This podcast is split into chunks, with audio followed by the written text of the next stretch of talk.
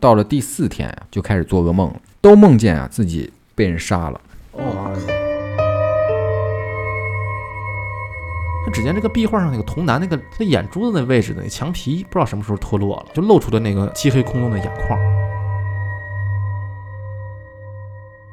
丢了半条命的这么一个人，嗯，挺挺这真挺的挺是惊险的一个事儿。嗯，出于好奇呢，过去一看，结果一出门就看见啊，一个人啊追着自己的下半身在跑。大家好，欢迎收听叉点 FM，我是小白。好的，书记，我们的节目会在每周三零点更新，想加微信听友群或者想投稿听友呢，可以添加我们的官方微信叉点 FM 二零二二全拼，找到我们啊，我们会不定期在群内搞一些福利活动。如果您喜欢我们的节目啊，可以动动您发财的小手，点赞、收藏、转发、评论、打赏都可以啊。在此啊，我感谢您的对我们的支持。我也感谢。感谢，嗯，呃，经常听我们那个节目的听鬼话录的听友啊，应该都知道有龟山这么一个听友啊，经常给我们投稿。哎那是之前呢，我们那个呃，他还投来了很多稿子，然后我们一看字数非常感人 啊，然后我们决定很多啊啊，对今天特别我们多专门给龟山朋友啊来一个龟山专场哎，啊，对它足够的量大保管饱啊，嗯管饱专管场饱，还有两万多字儿呢。那是那必须的，这玩意对儿，那那我们就废话不多说，开始今天的故事。对，啊开始今天第一个故事，哎，呃，然后我们由我们的小白来讲述，好嘞。哎，嗯这个故事的名字啊叫做《似曾相识的娃娃哎，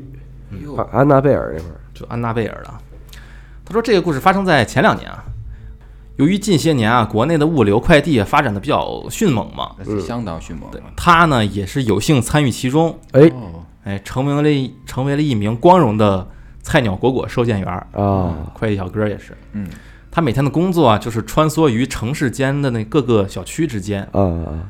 嗯、在工作的过程中呢，就是说说赶上有电梯的住户呢，还是比较幸福的。是要是碰上没电梯的老小区呢，爬楼啊，哎爬楼，但是最最最多这种楼呢，也就是七层楼高，勉强也能凑合。对，最麻烦的就是那种高楼层还是电梯坏了，哎呦，那哎真是，那这种情况就只改能天送呗。爬楼梯了。嗯，那就反正就得跑上跑下，得撅死嘛。是，而且他们还是有超时罚款的，嘿呦，所以呢，他们就是有时候呢得赶紧赶紧赶慢的就得完成工作。啊他说正正巧有这么一天啊，他就碰上这么一个最坏的情况啊。啊，那个那是夏天，他当时正骑着心爱的小电驴，然后就赶往福州的一个小区里边。啊，说这个小区里面呢，住的百分之九十九不是百分之九十以上啊，都是老人。啊，百分之九十九，几率 太大了。啊老人院啊， 等他是剩下是故宫了，这这养老院啊，我操！兼兼职护工了，等他赶到这个这个楼下以后啊，正好就赶上这个其中的一部电梯给坏了，啊，另一部电梯呢，呃楼楼梯门口呢就排起长龙了，那啊是人太多了，太多了，因为都是上班时间，都老头老太太就 上班儿了，对，都是人家出来遛弯儿嘛，是吧？什么玩意儿？因为你要是上班时间，呃，年轻小区不都是人家都上班了，他还可以等一等嘛，哦，对不对？你这个都是年龄岁数比较大的，然后人家就是不上班儿，就不上班，人家就等着嘛，嗯，你无法 自圆其说了，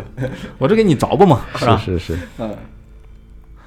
然后这个时候他一看，我操，这个队太长了，拿起拿起拿起手机一看，我靠，这时间快超时了，那不行啊，爬楼呗。结果一看这个订单啊，他在这个二十八楼，啊是多少？二十八楼，二十八楼啊二28十八楼，别别他妈哦送了，别送了，这个楼一共三十三楼，然当后场我辞职，他这单就是二十八楼，扣钱 罚款我交了。扣钱吧，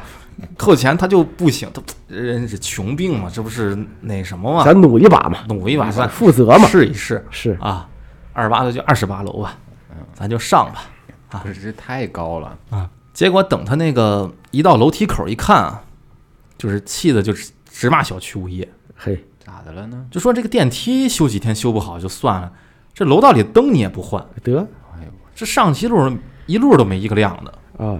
哎，而且这个楼道修的呀，它是左右宽度也就一米，啊，窄，就特别窄，只能并排通，就并排不了一个人儿，就两个人都并排不了，啊是哎，只能通过一个人儿。啊哈，这要是楼上再下来一个膀大腰圆的人啊，他俩人都错错不开身身儿，嗯错不开，啊，它都得退到那个平台明白，这个拐角那儿对中中间那个平台那块儿才能过去，是是得是，会一下车，对你得错位错错车去嘛嗯。而且他说本来啊这个楼道的空间就已经挺窄了，结果呢，他这个楼道的中段儿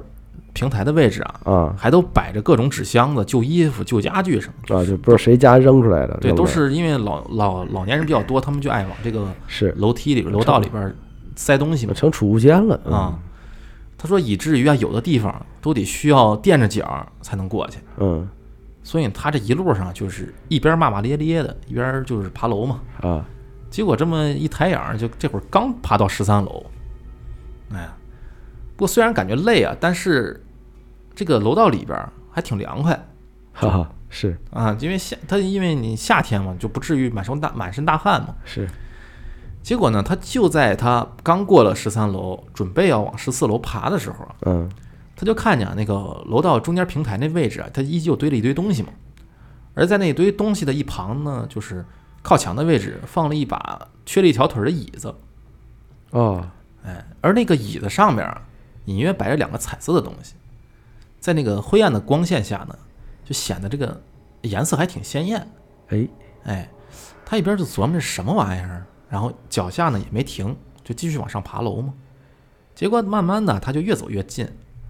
等到走进那堆杂物以后啊，他才看清楚，哎，那个椅子上面摆着的是两个橡胶娃娃，啊哎，啊，橡胶娃娃，对，这个橡胶娃娃，它那个人是和那个人的肤色是一样的，哦其中的一个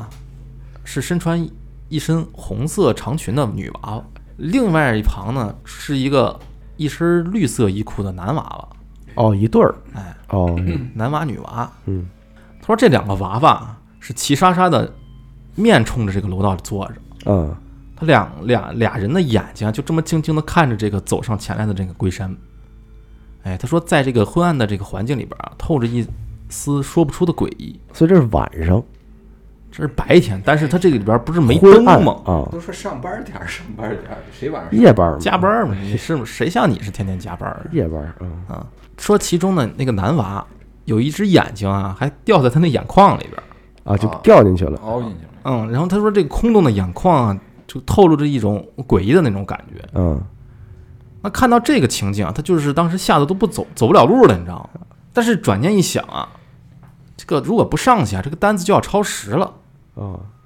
生活所迫对，生活所迫，他就强行压制自己的那种恐惧啊，就安慰自己说没事儿，啊就两个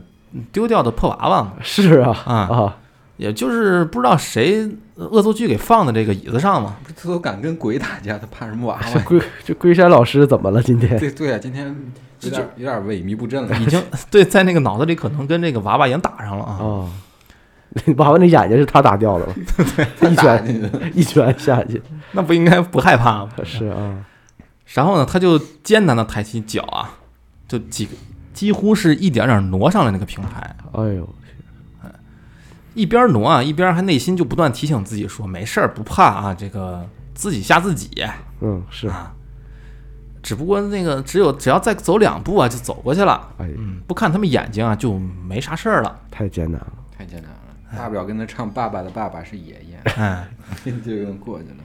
他说那种感觉啊，就像什么呢？就像好像就看一幅看一些那种画像一样，就无论你从哪个角度看，他都看着你对你都感觉那个画像里面的人在盯着你。啊结果呢，就在他脑子里刚想的就说别怕别怕，我刚脚踏出去第一步的时候，啊在这个幽暗的黑暗里啊，突然就传传出一声喵的那个猫叫声。哦有猫哎啊就不知道从什么地方窜出一只大橘猫来。哈大局为重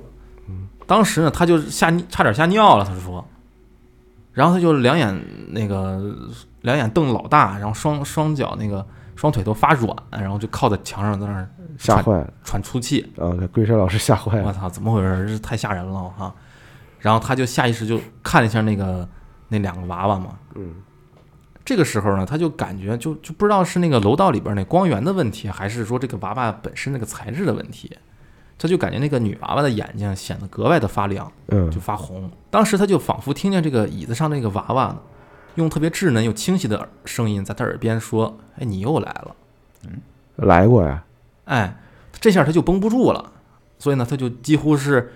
呃手脚并用的就爬上了十四楼，所以最后这单呢也没也没赶上，反正最后也超时了。嘿，不，在回去的路上啊，他就回想起当时那个幻听那个那声音，就感觉有点耳熟，就感觉好像以前自己是不是在哪儿听见过。啊，然后他就回想了他几年前发生的一件事儿。哟，哎，哎，他说那会儿啊是，他是二十四岁，因为他是那个那一年他没想好做啥工作，嗯所以就先待在家里边儿。他说有一天早上啊八点，他的一个朋友小杨儿哦，一个电话就打过来了，他语气里边儿就带着有点兴奋，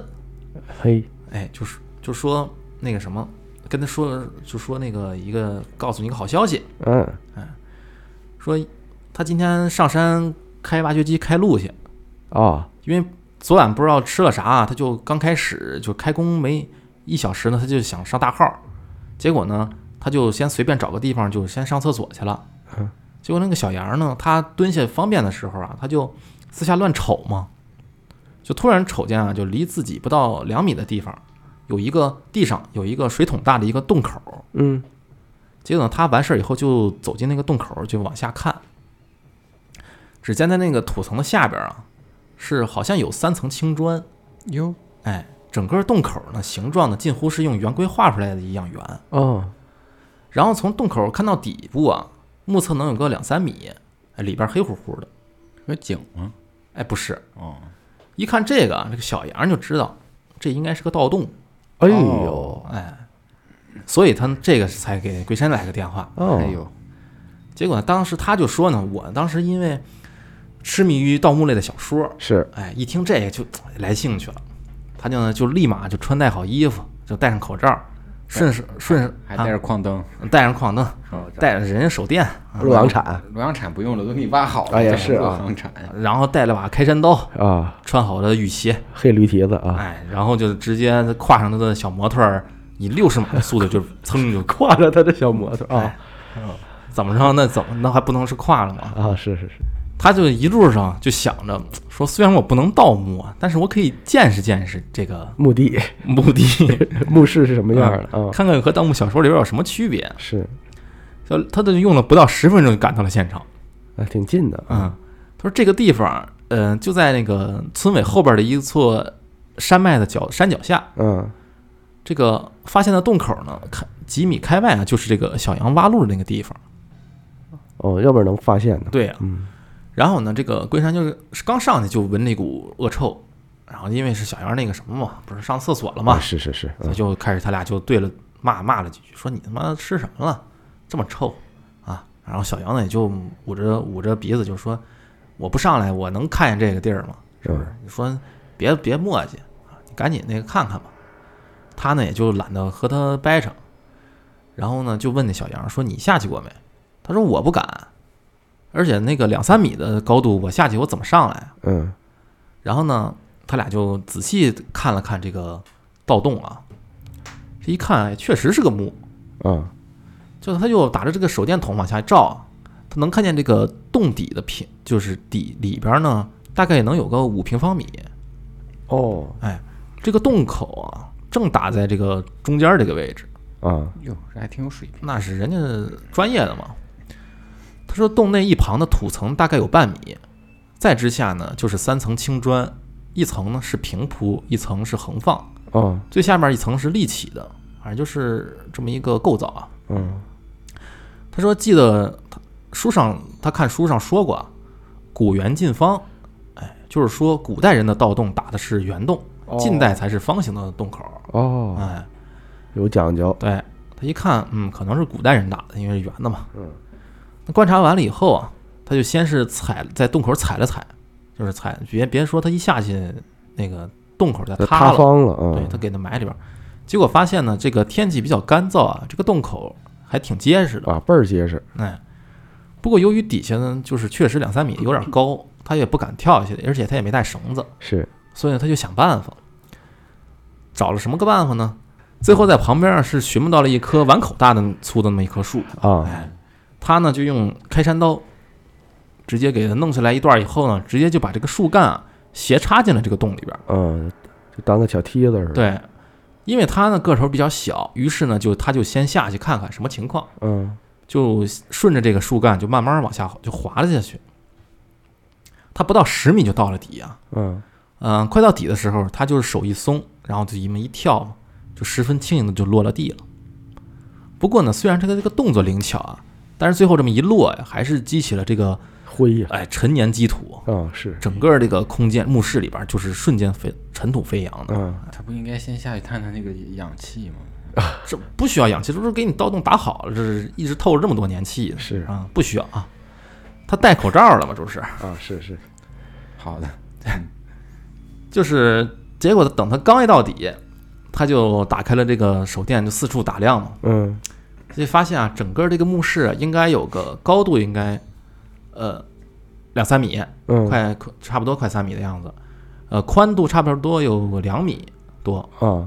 顶部呢是一个拱形的一个结构，嗯，一般都这样。啊、是，长度是有四米，哎，就长度比较长。嗯等到他抬起手电啊，灯光往前这么一打，啊、出现在眼前的景象让他下意识的就说了一声：“我操，有鬼！”哎啊，啊，然后在小在外边小杨就一喊，我一听他有鬼，我操，赶紧爬到洞口就说，我操哪有鬼，赶紧上来啊！啊然后底下的那个龟山呢，刚想着顺着这个树干就爬过去，不过呢，在看清楚以后呢，就松了一口气，哎，就跟那个小杨说，不是啊，不是，我看错了，看错了哎啊是一幅壁画，哟，哦还有壁画呢。哎，有。他说这个那个灯光啊，透过嗯灰尘以后啊，就是出现在他眼前的是一个呃白墙。嗯在这个白色的底墙上面画着中正中心画着一盆牡丹，啊在这个牡丹的左右啊，各画着一个小孩儿，哦，哎，男童在左，女童在右。嗯，哦他说，虽然这个时间比较久了呀，但是这个这幅壁画啊，依旧是清晰无比。哎呦，那这个墓挺不小啊，不小，身份有点高贵没了有啊，壁画呢，真是有点身份真不啊小啊。对，所以呢，就是画的很清楚，只是颜色没有当初那么鲜艳啊。嗯嗯，他就是平复这点心情嘛，因为你想在未知的那个黑暗里边，他突然看见俩小人儿，是，肯定他就当时就被吓一激灵嘛，呃所以呢，他就恢复了一下以后，他就拿这个手电就哎再四处看一看，嗯，结果呢，这个就发现这个墓室里边儿啥都没有，就除了那个壁画儿啥都没有，啊，那掏空了嘛，哎，说这墓室左右两侧的这个墙面就都早就脱落了，嗯只有这个对正对着他这个面墙的这幅壁画儿，于是呢，他就有点扫兴，嗯，他就走到这个壁画儿他想干啥？面前。 不要走向违法犯罪的道路。没有啊，没有啊。哎，他就走到这个壁画前面啊，就仔细端摸端摸这幅画。嗯，他说呢，当时那个这个当中这个牡丹啊，红的红似血，就是那个颜色，啊，颜色调的好呗，哎，对，特别舒服调的啊。他说说不出的一种诡异，这种颜色啊是啊，啊。而那个两旁的金童玉女呢，表情特别喜庆，嗯就好像呢，就感觉是在欢迎他到来一样。他就看向这个金童玉女的眼睛啊，就只觉得是被一股凉气，就就有点发怵，啊发寒呗，哎，就浑身有点不自在。所以呢，他自己一个人在这儿心里有点打鼓啊。于是呢，他就朝着外边那个小杨就喊，就说你在不在？然后小杨就说我在呢，你你有啥好东西没有？嗯，啊，还是还捡漏儿去了，还对，还是还有这想法 啊。嗯，这捡漏儿去了，然后他就在底下大骂说：“有个鸡人儿啊，就这么一幅壁画，你不信你下来看看啊，给撬了吧，啊！” 小杨说：“别别别别别撬，别撬，没带工具啊！啊，嗨，是吧挖掘机呢，不用不用不用不用啊！你这是搞破坏，这他妈 没没没正经啊！嗯说哎，那如果没别的东西，我就上，你就上来吧，我也对我也不下去了。嗯，他就说：“嗯，那既然什么都没有啊，而且就这么一幅画儿有点瘆人，那他呢就也不想再多多做停留了，嗯，就准备顺着树干往上爬呗。”对呀，嗯，结果他往上爬的时候啊，就心想着，就是估计呢，这一辈子也不会再过来了。那是临走的时候再看一眼这个壁画呗，呵这家伙，说毕竟这个古人的手艺也不是天天能看哎见。也是，嗯对，于是他就一个手啊就抓着树干，另一只手呢就用这个手电就扫向这个笔画儿。结果这么，这会儿他一看啊，又给他吓了一跳。他只见这个壁画上那个童男那个一脸上啊，啊，他的眼珠子那位置的那墙皮不知道什么时候脱落了，哎，他那个地方就露出了那个漆黑空洞的眼眶。然后看到这个以后啊，他赶紧就嗯转个头，不敢再看了，然后就就爬上去了。我操，只是这个时候呢，他脑子里边隐隐约约有个声音，就是说问道说：“哎，你是谁？你来了。”然后哎，哦，我操，他就有是这么个事儿、啊，，对，他是因为有这么个事儿，所以才在之前才在这儿吓成那样。那会儿看那俩小孩儿，他还他为什么那俩小孩儿他会听着说你又来了？哦哟，下一故事，它是发生在二零二二年的一月底，也还有二十来天就要过春节了。他呢平时里喜欢旅游啊，露营、拍拍照什么的。啊，嗯，这眼瞅着就要到春节了嘛，呃，龟山呢就想叫着他的表弟和堂弟一块儿去出去自驾游去，也不走远，呃，就围着这个三明市的各个县城呢走国道，啊，又偷木头去啊哎，对，啊就砍砍木头啊，然后呢，嗯啊，是周围看看风景嘛，啊，然后就打算出去游玩这么一个礼拜吧。郊游嘛，嗯嗯，然后呢，他能看看各地的美食和不不一样的风光嘛，所以嗯他们就是想这么个呃这么个想法，然后就三个人呢也是一拍即合，哎，就是对之后的行程特别期待。嗯然后呢，表表弟呢还临了的叫了一个他们同村的一个小学同学，哦，四个人儿对，四个人。据说呢，这小学同学是刚从部队里边儿回来休年假的，哦，哎，军所以人对他们大家也都认识。然后呢，第二天一大早啊，他们就买了一堆零食啊，还有一些熟食啊，又带了一些路上要用的一些充电宝啊、厚衣服、水啊，就是这些物资嗯啊，然后着急忙慌的，然后就出发了。他说这一路上是有几个人是有说有笑，哎，车里边放着歌，车外是高山流水、小桥人家，哎呦，哎，远处是云雾缭绕，美不胜收。这开哪儿去了？这这是开到仙境里边去了啊。你说找着陈希怡去了，嗯，开书记家里去了。就这样啊，开了一个多小时的车，他们来到了第一站是夏茂，嗯，是福建三明沙县的一个小镇。沙县啊，对，据说这里边呢，这块地方就是沙县小吃的对发发源地源地。我熟啊，我经常吃，吃啊好吃，好吃，我还以为你经常去呢。时间临了了，到了以后也就中午了，然后他也是直接到饭点儿了嘛，所以他们呢就打算在那块儿吃个午饭。嗯，再出吃发个沙县小吃，嗯，然后他说句题外话，他就说那块儿的鱼饺特别好吃。鱼鱼什么饺，鱼哎鱼还有脚呢，就是芋头哦哦哦，哦 我说鱼怎么还长脚我？也想鱼饺，娃娃鱼，嗯啊，嗯哎，几个人呢？酒足饭饱以后啊，正好就沿着这个小镇的街道上四处逛逛。他们这个街道两边呢，是一有一些是用青砖砌成的民国时期的老旧的房屋。嗯，啊，他说呢，看腻了这个城市里边的高楼啊，再看看这些，就瞬间有一种，呃，时时间倒转、穿越年代的那种感觉啊。啊，就很放松嘛，就是对，玩儿嘛，有有一种那个历史的沧桑感就扑面而来。满苏探的，哎，特别舒服。几个人逛到了下午的两点左右，嗯这又开车上路，就赶往下一个目的地，就是叫沙县嘛。啊，他车呢是他和表弟两个人轮着开的，表弟呢是白天开，他呢是夜里开。嗯，他说因为自己呢是已经开了十来年的车，是个老司机嘛，嗯所以呢对夜路比较有把握。于是呢，一车人就这么一路走了好多县城，最后一站是到了泰宁。嗯，话说那个福建那边啊，都是山，自古呢有“八山一水一分田”的说法。嗯，那块儿的国道呢，大多数是山路，路边呢有村子的地方本来就不多。呃，如果因为各种原因耽误了行程的话呢，周边连个住的地方都没有，所以呢，过路路过的司机呢就只能跑夜路。啊，就都是山路呗，对，这都是山路，而且就不是很好走。是，比较危险，不能停留啊，对，而且是在夜里边的时候，那个会经常起大雾，呃，山嘛，嗯，能见度很低，嗯，就是也就车灯也就只能照个三四米吧，嗯，所以又不是什么特别的原因呢，就是晚上跑国道的车也不是很多，所以他们那个那那天呢就玩的比较晚嘛，然后就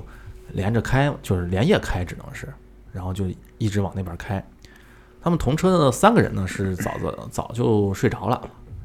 他呢就是自己一个人开，就只能闷头儿，那就是也是四下无人嘛。你都开过夜路的人可能都知道啊，知道这是我很太熟了，啊，我很就犯困，我很我容就易喜欢那开夜路，啊，你你就喜夜路欢特舒服，一边睡一边开是吧？对好嘛，啊，所以他呢只能是保持高度精力，然后就一边听着电台，可能一边就是往开吧，听睡着了，保定。听着我的声音，对，听着你的声音入眠了。最后，索性啊，就是最后就是他们是有惊无险的，就到了，就晚上十点多的时候，到了泰宁以后呢，他们就找了这个宾馆就住下了。原本呢，第二天是打算就回去了，结果呢，堂弟呢就在刷视频的时候啊，就刷到当时，呃，江西的武功山下雪了，哟，武功山好地方，哦，哎，所以呢，他们几个福建人呢就想着是没见过怎么没见过雪，就想着要去江西看雪去。嗯，他真是想一出是一出对，就临时改变行程嘛。啊，自驾游嘛，嗯所以呢，几个人啊一商量，这是可以啊，嗯，那就去呗。嗯加上那个地方呢，离他们这块地方就也一一导航，哎，不远，就二百里来里，啊，那那那二嗯，百二百来哎里二百公里这嘛这。是腿儿过去的，啊，二百200公，里啊，二百来里，腿儿，你二百里，那你也二那，百里也忒近了，对对，那你的腿儿是二主百要没这么算的 呢，二百里地嘛，二百里地，对，哎，然后所以呢，几个人呢就当机立断，说走就走。他们就那会儿已经是中午了，吃完午饭以后呢，就临时改变行程，就去嗯往下一个目的地，就是叫南城。啊哦，南城武功山是吗？对嗯，他说故事啊，或者说是事故，就是从这块儿开始的。哎哎呦出事故了进入正题了啊，对，在去往这个南城的路上啊，有个免费的景点儿，嗯，呃叫做仙人洞。哎哎呦呦，，就说这个景点儿啊，它整体的还不错。嗯，而且呢，就是话说这个国内的景点儿，他说有个现象就是有山必有寺，有景定有庙。啊，是哦的，是对，嗯，所以他们这一路上就开车就上山了，玩着玩着，他几个人就抬眼望去，就只见啊前方出现在前方有一座大雄宝殿，又哎呦呵到庙里面，哎，到到到到地儿了，嗯，在这个宝殿的边儿上啊，有一条石阶小路，它是一路蜿蜒到山上。再看那山啊，是甚是好看。山呢分两，嗯，左右分两边儿，当中呢有一个有一条水泥桥相连，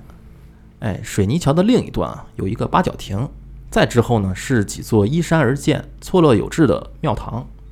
就是这个风景比较好啊。能感觉出来，所以呢，他们几个人在感叹大自然的鬼斧神工之时呢，几个人也是心急的想去上面看看风景嘛，顺便呢就是去这个寺庙里去拜拜。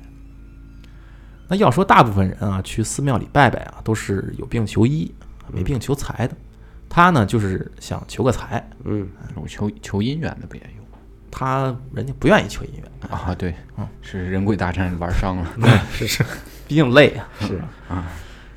啊，所以呢，有说有笑的几个人呢，就边走边说呢，就上了那条小道儿，就上山去寺庙里边儿就准备去拜一拜了。那表弟呢和堂弟呢走在最前边儿，他呢走中间儿，那个表弟的同学呢走在最后。嗯，他一路啊是登高望远，不一会儿呢就到了八角亭。因为爬山嘛，就大家都是看脚下的台阶儿，等台阶儿没了以后呢，自然是抬头往前面看。结果啊，等他们刚一抬头，就猛地看见啊，前面出现了一个特别大的一个香炉。哎，香炉的后边啊，高台上有一尊弥勒佛。哎哦因为看到比较突然啊，所以走在最前面的那个堂弟呢就被吓了一跳，嘴里边啊就下意识的嘟囔了一句。哦，哎，就是说这个佛像摆在这块儿，他吓死我了，隐约的还就骂了一声。啊，嗯这这不好，对他这个堂弟啊，他是向来是口无遮拦的，什么都敢说。嗯，然后呢，一旁的那个表弟啊，还就是随声附和了一声，就说：“嗯，确实是。”然后那个表弟同学啊，他只是笑了一下，他也没说话。那龟山本人啊，他心里边知道怎么回事儿，嗯，所以呢，他听见这个堂不他们这合适这么嗯说不不合适，哎，然后呢就赶紧上去拜了拜，他心里边念叨着，小孩子不懂事儿乱说话，哎，不要怪他，有事儿就算我的。说完以后呢，也就继续往后走了。他们一路过了桥啊，前面有个矮小的房子，上面写着三个字叫财神殿啊，啊。虽说是殿呢，其实也就是个五六平米的简易的砖房。比较小，对，不过呢，殿内的这神像啊，倒是很威严、很庄重。嗯，这是一尊站立式的财神，左手一根剪，右手托着一个大金元宝。站台上写道啊，是武财神赵公明。哦，他一看到这个，就赶紧是立马就也是就是就拜嘛，低头就拜。同时呢，在心里边念叨，就说财神保佑我发财啊，正财偏财全都来。结果啊，他念叨完以后啊，就拿起手机准备扫那个二维码，就转点钱。嗯，啊，结果呢，扫码扫出来是一个个人账号，这个表弟一看啊，就立马就拦住他，就说你不让他转，说怕他这是骗钱。还真有可能。啊哦，那龟山本人呢，他也就没再坚持，嗯，结果弄完这么一出呢，也就走出了房子。呃，再往上面山顶上走啊，最后一站是一个佛窟。他说为什么里边叫佛窟呢？是嗯因为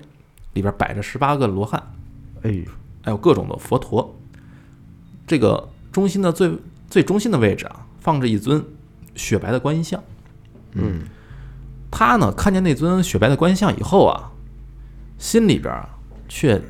杂念横生，啊，哎，都是一些淫欲之念，哦隐喻之年。就是想一些不是很好的事儿。哦，嗯，不过随即呢，就也是有时候觉得不不合适合适啊啊，就在这块地方，因为面向观音就是呃佛头，怎么能有这个念头？是啊，所以要知道，当年的那个纣王也是因为是啊，我是就是想是到的是这个。对啊，所以呢，他就想到这一点以后呢，也就是特别愧疚啊，就是暗骂自己，就说亵渎了佛门圣地啊。然后紧接着就赶紧走出来，连拜都没敢拜。于是呢，他们几个人就草草的结束这次行程，就打算下山了。从那个山下呃山上下来以后啊，他才知道，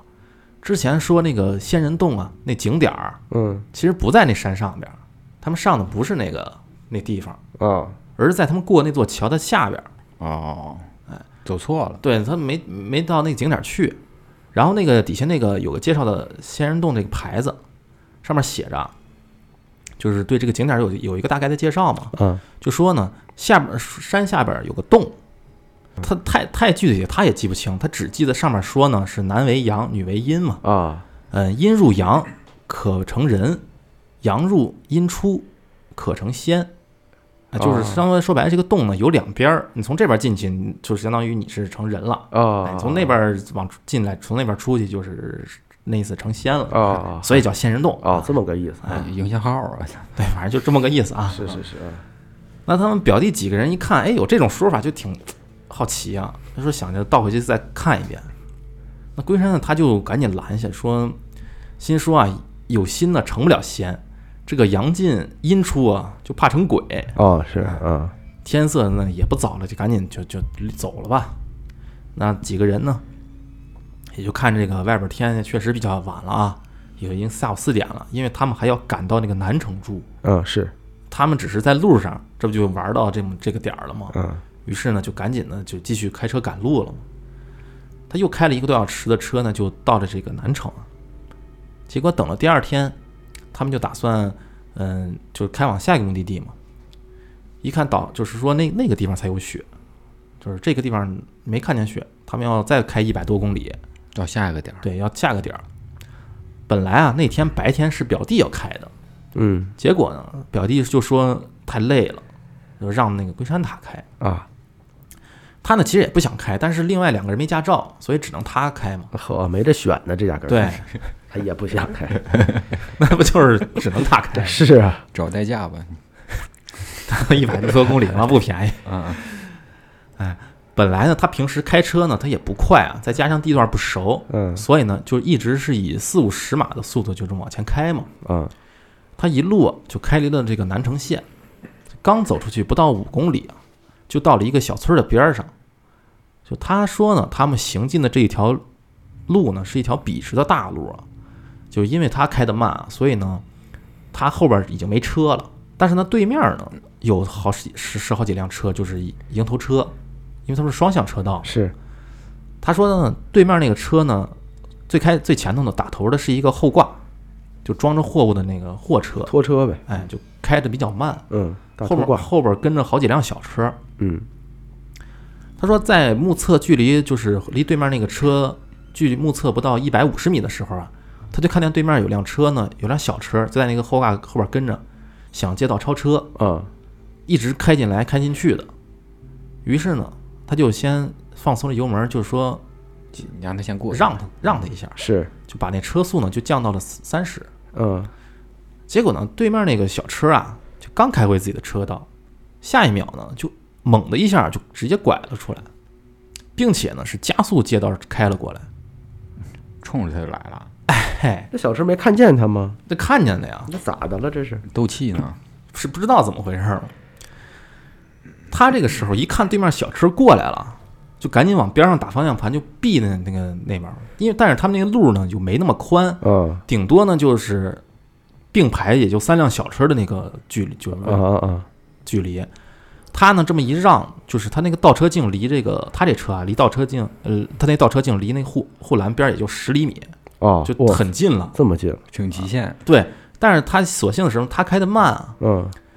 但是没想到啊，他虽然是避了，但是对面那小车啊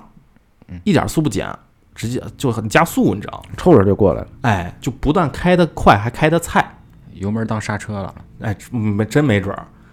所以呢，直直接冲着他们那车就过来了，哎呦，他太吓人了，这我都崩溃了，是没辙，这躲不掉啊，就说时迟那时快啊，他一看这情况，就赶紧再往那个那另一边儿打了一把方向，嗯就稍微避让一下，别车头直冲着就怼我。是啊，结果下一秒就听砰的一声，然后就滋滋滋滋那个刹车声，然后又是砰的一声，然后他车前面的那两个安全气囊就直接弹出来了。哦我操啊，他和那个前排副驾的表弟呢，迎头痛击哎，就就这么被那个气囊就来了那么一下，啊，差点晕过去啊。是，紧接着他就赶紧看那个副驾和后座这些人有没有事儿嘛。啊就是这个副驾的表弟呢，他因为这个气囊撞到了脸啊，啊就咬破了舌头。啊哎，他这个嘴角就流血了嘛。那个后排的堂弟啊，他就比较有点有点惨，哎呦我他因为那个受到的撞击比较剧烈啊，啊他，就直接脑袋磕在那个副驾驶的座位上了，哎呦我什么脑震荡了，直我接操就，头扎进去了，脑袋倒没事儿啊嗯，他就是嘴里边咬掉一块肉，哎哇就是满嘴都是血，哎哎呀呀，妈呀，而且他呢，同时就是脸色是吓得惨白呢，没缓过来。是吓死了，他那个表弟同学呢是在呃驾驶员后边嘛，就龟山的后边，那个他呢就没什么事儿，呃，就撞到了头和大腿， 头磕了磕大腿，这是什么折叠了，我操， 就他妈更惨。给孩子折叠，然后呢，就看那么一圈儿，哎，大家好像呢伤势都不是特别严重啊，嗯就是才把注意力放回自己的身上。嗯这个时候啊，他才发现啊，他自己呢虽然是没有外伤，嗯，但是他就是胸口和小腹疼， 内伤你会不会说话？但真的有点儿啊，就震着了吗？就震着了，内伤，内伤啊。于是赶紧，他就先深呼了一口气啊，想检查一下自己内脏哪块儿有问题嘛。啊他吸了一口气之后呢，就感觉哎，胸口的这个疼痛呢在缓解，啊，但是呢，小腹的疼痛反而加重了。哎呦于是呢，他就先解开了安全带啊，下车看了看自己的车，啊，他那车灯啊全碎了，啊哎呦我去，那个前保险杠呢就是就直接就弯了嘛，就凹进去，也不保险了，凹进去，对，就全凹进去了。他那车轮轴啊就直接断裂了哎呦，这我这么操狠啊！我操，操啊，，对，整个人报报废了，对整个车轮，你想那个那个安全气囊给弹出来了，嗯是报废不了，发动机又没甩出去哎，不不可以走全，说气囊出来就可以走全损， 啊，可以反正走全损呗。然后他那个车轮已经躺平了，反正就是车轮就躺平。对，已经躺平了，车轮说我不干了， 我下班了，你随便。就他我已经不立着了， 我就躺了。 我操他妈的，容易吗 我？好他妈难受。接着呢，他就捂着这个小小腹啊，就啊看着对面的那辆小车，就撞上那辆车，对啊呀，这对方疯了是怎么着？就那辆车已经完全报废了，啊，是他们车也报废了啊，那辆车更报废。就已经碎乎了啊！哎，这车头部分就说一片狼藉，我操，要不是说有螺丝固定着，这那个发动机估计都飞了。我去，然后他们在不远处呢，还停着有一辆那个面包车，应该是刚才那辆车撞完他们以后又甩了一下，哦，又撞了哎一个另一个车，啊对，又又蹭了一下别的车。不过那车呢问题不大，就是有点掉漆啥的嘛。啊，蹭了一下，啊、然后那个肇事车这个司机呢，这个时候就懵逼呵呵的，还在坐在驾驶室里呢抽烟呢， 就像你似的在那儿抽烟呢，挺悠 闲创的。就没回过神儿来嘛，先点根烟冷静一下。啊嗯，那过了一会儿呢，他抽完那根烟了以后呢，下车就才看看，哎，你怎么回事儿啊？就看看那龟山，就说你没啥事 儿吧？他还问人家，还问你人怎家么有没有事儿， 啊你怎怎么回回事？你怎么回事？妈，你怎么回事哎 是啊有你这么超车的？看我轮胎了吗？看我轮胎都他妈不工 作昨天了就躺平了，我操！你问我怎么回事？轮胎都骂娘了，啊！这个时候，他那个表弟龟山表弟就生气了，他也下车说你妈的，反正就破口大骂了。是哎，别别别别别，他嘴里还淌血呢，别骂吓死了血口喷人，血口就是血口喷喷人嘛，血口喷 人嘛？是就是往出喷血嘛，是吧？是啊一边喷血一边骂他，啊，反正龟龟山呢，他就先制说你先别喷喷人了啊，你先报警叫救护车，我不行了，啊，对我小腹疼。 我疼着呢挠肚子了，我这儿难受着，嗯你别那个骂人了啊。结果等他过了大概半个小时以后啊，这个交警就赶到现场，就就是处理事故嘛。他这撞真不轻，这很严重，对，很严重，这属于比较严重的严重肇事事。故，啊对，在这个期间呢，他就说想上厕所嘛，但是就发现尿不出来了哎呦我，操，那真是严重，那真伤着了真是内伤。啊、而且他就是脸色一直苍白，就还直不起腰来。我操，那这是伤着膀胱或者前列腺之类的了吧？嗯，反正就是肚子疼，啊啊反正他当时就知道啊，尿不出来尿以后就感觉事儿大了。啊！或者肾什么有损嗯对伤？对对对操，这他妈事儿大了。哎，又过了那个四十来分钟，他那个救护车就是过来了嘛。然后那个交警呢就安排这些人就先上上车去医院，嗯，所以呢他就躺着去了医院。啊，结果呢等着到了医院以后呢去拍片儿，那医生呢当时说没啥事儿，啊，没看见有什么东西，那么是看上去没事儿，得拍啊，对拍片儿对就是拍片儿看也没看出来有什么问题啊，啊。这反正小县城医生可能也不是特别的专呃业专业吧，就是不是特别靠谱啊，有一些地方。所以呢，就让他先去一个病房躺着歇一会儿，嗯，可能是因为他就医生判断啊，吓着，对他可能是吓得以后肌肉痉挛了，啊要不然就是猛烈撞击没缓过来劲儿，是哎，也有就可能是他可嗯能当时猜测吧，因为拍片当时确实没看出来哪块有问题，啊啊，他呢就心疼啊，他心里就骂他说我肯定内脏有问题了，嗯，但是医生不重视也没辙，是所以呢，他那个他就先跟医生说呢，我呢估计是内出血了，你给我先开点什么消炎止镇痛的药呗。嗯，嗯结果医生就说呢，这个没有确诊之前呢，就不能给你瞎开嘛。啊，所以呢，他又只能就是先忍着，在那个病床里边躺着，然后就这么躺了一个多小时，还是特别疼。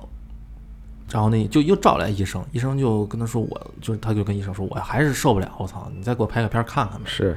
结果又去拍，然后呢又啥都没看出来，还是让躺着。最后啊，就是反反复复从下午就又一直折腾到快晚上六点了。他当时已经疼的用手捶墙、捶床了，啊，就已经非常疼痛，哎，就路都走不了了。哎那么医生还说没啥事儿，医生这，这医生行不行 啊？医生这个时候呢，他赶紧就是叫个那个呃轮椅，就叫了个轮椅，就已已经走不半天不开药，就给叫个轮椅，啊，走不了了吗？走不了 了，要让要你拍片儿走了让你走吗？赶紧走我操，这这太 不这什么玩意儿？叫了个轮椅，然后要去推着他拍片儿去啊，再拍一下，不是让他出院，我操啊妈这神经没人性了，我操！啊，我说怎么工作的？哎然后这回啊，这回一拍片儿，拍出问题来了。有哎，就那个他说啊，他就看见那个医值班的医生拿着这个片子看到以后，皱了皱眉头，哎，然后就立马打电话给院长，我操，直接打 院长，对，他说我解决不了了，得说，然后呢，电话里边就跟那个医生就跟院长说呢，就让赶紧过来，这边需要紧急动手术了。哟。那早干嘛？这这这眼神儿怎不么，但他了？有时候真的是得缓一阵儿时是间，吗他才能他才能看出来。哦，对，因对为可能因为肠子肠子因为你知道，就是那个有时候出人出车祸，啊，就是那个肾上腺素的事呃本儿身出车祸的那个人，他可能在在还帮着朋友什么啊是我援知道助这事儿啊但是其实他内脏已经碎了。哦，是是是嗯，我听过这事对儿，他没反应过来，可能对有的时候。就是最没事儿的人，你越要重最最重视他。哦嗯，所以呢，他呢就是在艰难的等了一下午以后啊，他就说自己第一次人生中第一次被推进手术室。啊，嗯，他说这个整个手术室呢就是特别简陋，就一张手术台，嗯啥也没有啊，无影灯都没有，呃，反正肯定有无形有啊，那他妈拿手摸电筒啊，摸着黑在那儿给你拉呀。啊，然后他就说，在手术前前呢，就是说跟医生说我呢想尿尿尿不出来，他憋了一下午了，啊，啊，他就憋着，但是有有有感觉，对但是尿不出来。嗯对，有感觉，他就尿不出来，难受。然后医生说没事儿，我一会儿给你导出来啊啊，导尿管嘛。啊、然后他就看见是医生啊手里拿了个小管儿，哎呦我操！插尿管最疼了。我操，嗯，然后另一只手就拽起他的小鸟儿，然后就哎就把那小管儿捅进去了，哎，哦，然后就反正就热流就流出去了嘛，不行了，就不憋了，嗯啊，然后那个麻醉师呢就开始给他脊脊椎打麻药了，哎啊，呦，半麻，嗯，好像呃应该是全麻脊椎打麻药应该是半麻，啊，后脊椎骨嘛，对，全麻是点滴一般，点滴加雾化。哦，那我咱不知道啊，那书记知道，书记可能被全麻过，呃，我做好几次了，嗯，那那你挺经验丰富啊。嗯。然后过程中呢，这个麻醉师就问说脚麻吗？结果呢就睡过去了，哦，打镇静剂了，哎，反正整个人就什么都不知道了，对，半麻打镇静剂，人会人会困，但是半麻，嗯，反正醒过来以后啊，就是第二天下午了就。所以呢，他他醒过来以后呢，就可能是因为身上有那个打镇镇痛的那种缘故啊，嗯，就没感觉到疼。嗯，就是说身上多俩管儿，一个是在上边儿，一个在下边儿，嘿呦，我操，哦就是就下边儿是导尿的，嗯，尿管呃、小腹上那个，就是上面那个小腹上那个是在排体内积液的。哦，出血了，对，就是，嗯，所以医生来查房的时候呢，就跟他还说呢，说你幸好来得及。嘿，然后他听医生这么说，啊更生气了。说你他妈要不是你们让我躺一下午，我早上没这没这么啊大事儿。对，不至于这样啊。嗯，后来那医生就跟他说啊，他们是那个他的小肠好像那一块儿有问题了，有破损吗？对，然后嗯他们是把那个他从他肚子里把那小肠拽出来，然后给他缝补完了以后就给他放回去了。给塞过去啊了啊，，塞回去。然后所以呢，他那会儿才知道，就是床子拽回来以后再嗯直接扔回去，他就自己啊，自己自己复弄自己位能复复位原对啊，对，啊，就是他自动自自己蠕动嘛，自己归位，对对，挺反正他呢就就这么住了九天院，嗯因为马上就要过春节了，就提前出了院。嗯，呃，然后就出了院以后呢，就把当天出事出出事的是那个事故那天的衣服全就全扔了啊，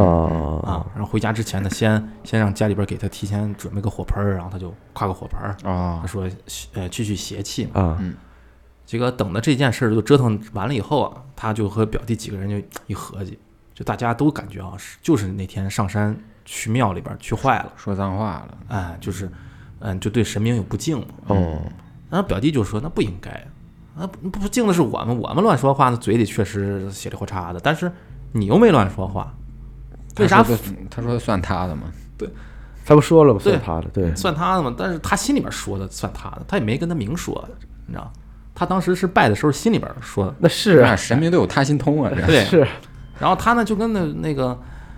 心里面在那儿嗯就龟山自己在那儿琢磨说，嗯那是那我又你是我是没咋说坏话，但是不都算我呢？而且我这不是上了以后，我还对那个人家菩萨还有非分之想什么的嘛，哦，是是是呃，这个不敬嘛，是吧？有那些邪邪念，但是这种邪念不是他自己主观出来的，他不是那个啊有可能是受影响的，对莫名其妙的。哎，所以呢，他这个之后最后他就是有这么一个总结，他为什么会大概是会出现这么个邪念，为啥？就是最后我再说。那那你在这儿就是啥呀？我再给你想想，行行行，他呢，我现在就说，你到底什么玩意儿？什么玩意儿？啥也不是，别说，他不想就后来我不想听了。我有一天他就就就知道有这么个说法，啊就说呢，什么就说是法本命年犯太岁，会影响哦人的那个思思维和性格，啊，所哦以所以呢，他就就有一种说法，他就这么认为嘛，嗯就是他确实是本命年了，哦，嗨，然后呢，他感觉自己是在犯太岁嘛，因为犯太岁他不是说那个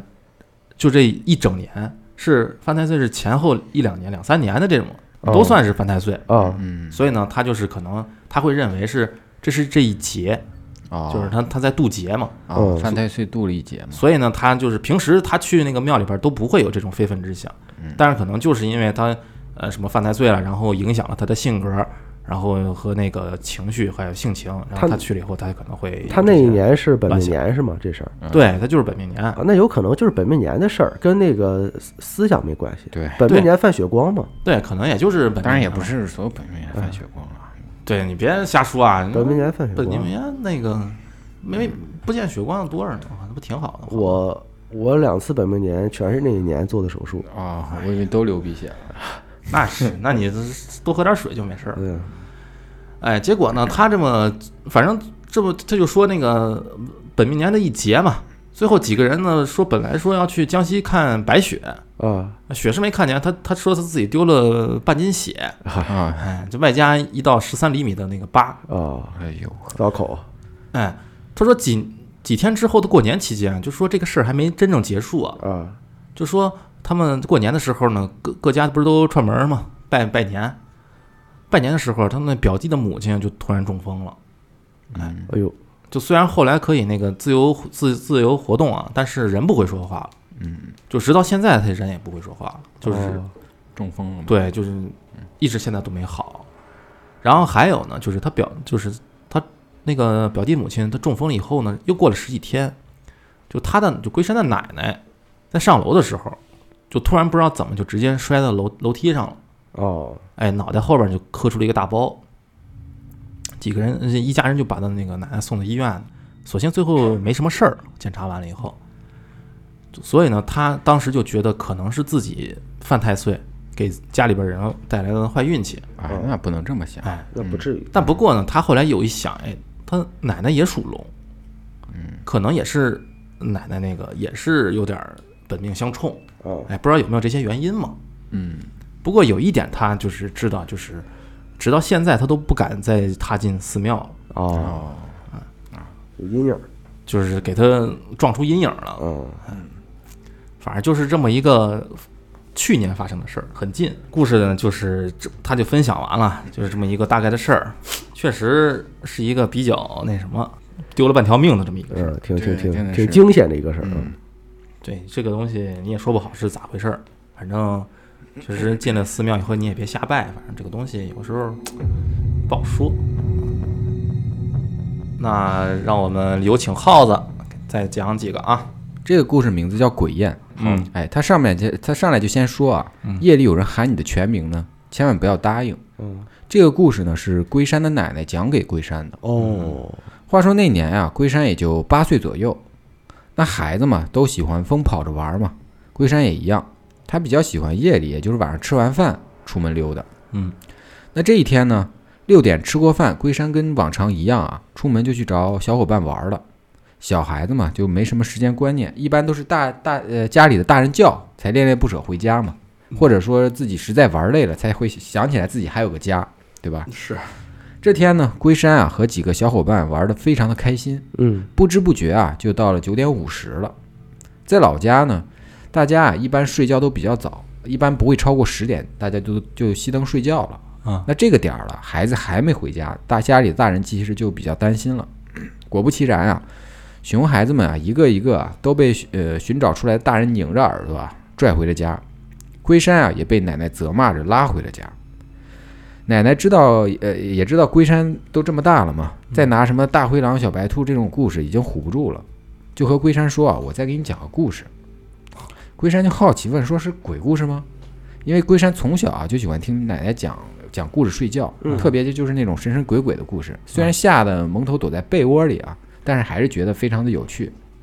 那奶奶就说到啊，是鬼故事，而且是关于小孩子的。哎，哦，就是吓你，就说呀，咱们村儿啊，前面两条巷子啊，前面那条巷子中间有一那户人家呢，就是和你经常玩的那个邻家小朋友他爸，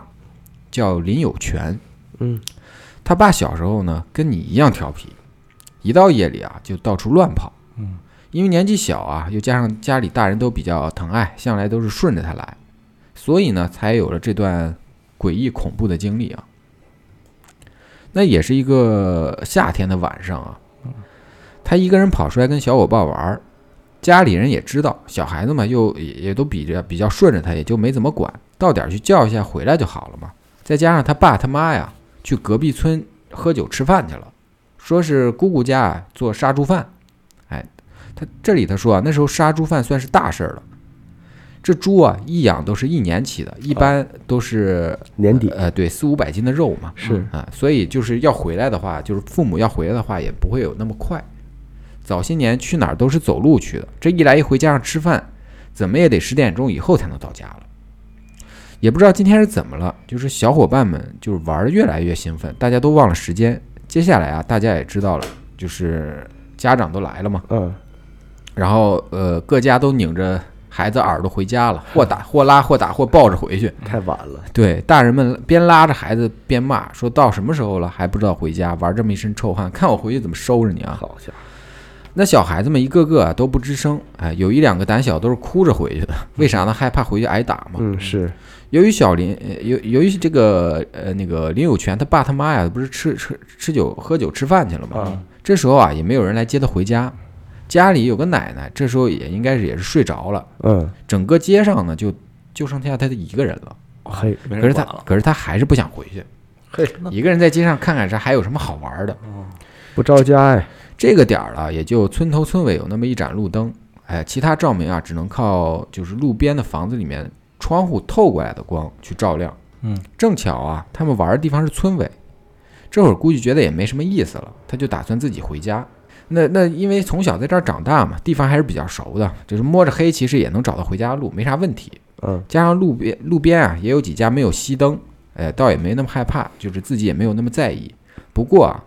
这刚走出路灯的范围啊，就听见有人叫他，叫他的名字，叫他林有权，哎，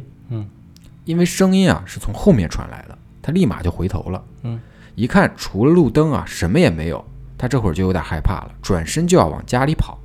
可是啊，那声林有权又来了。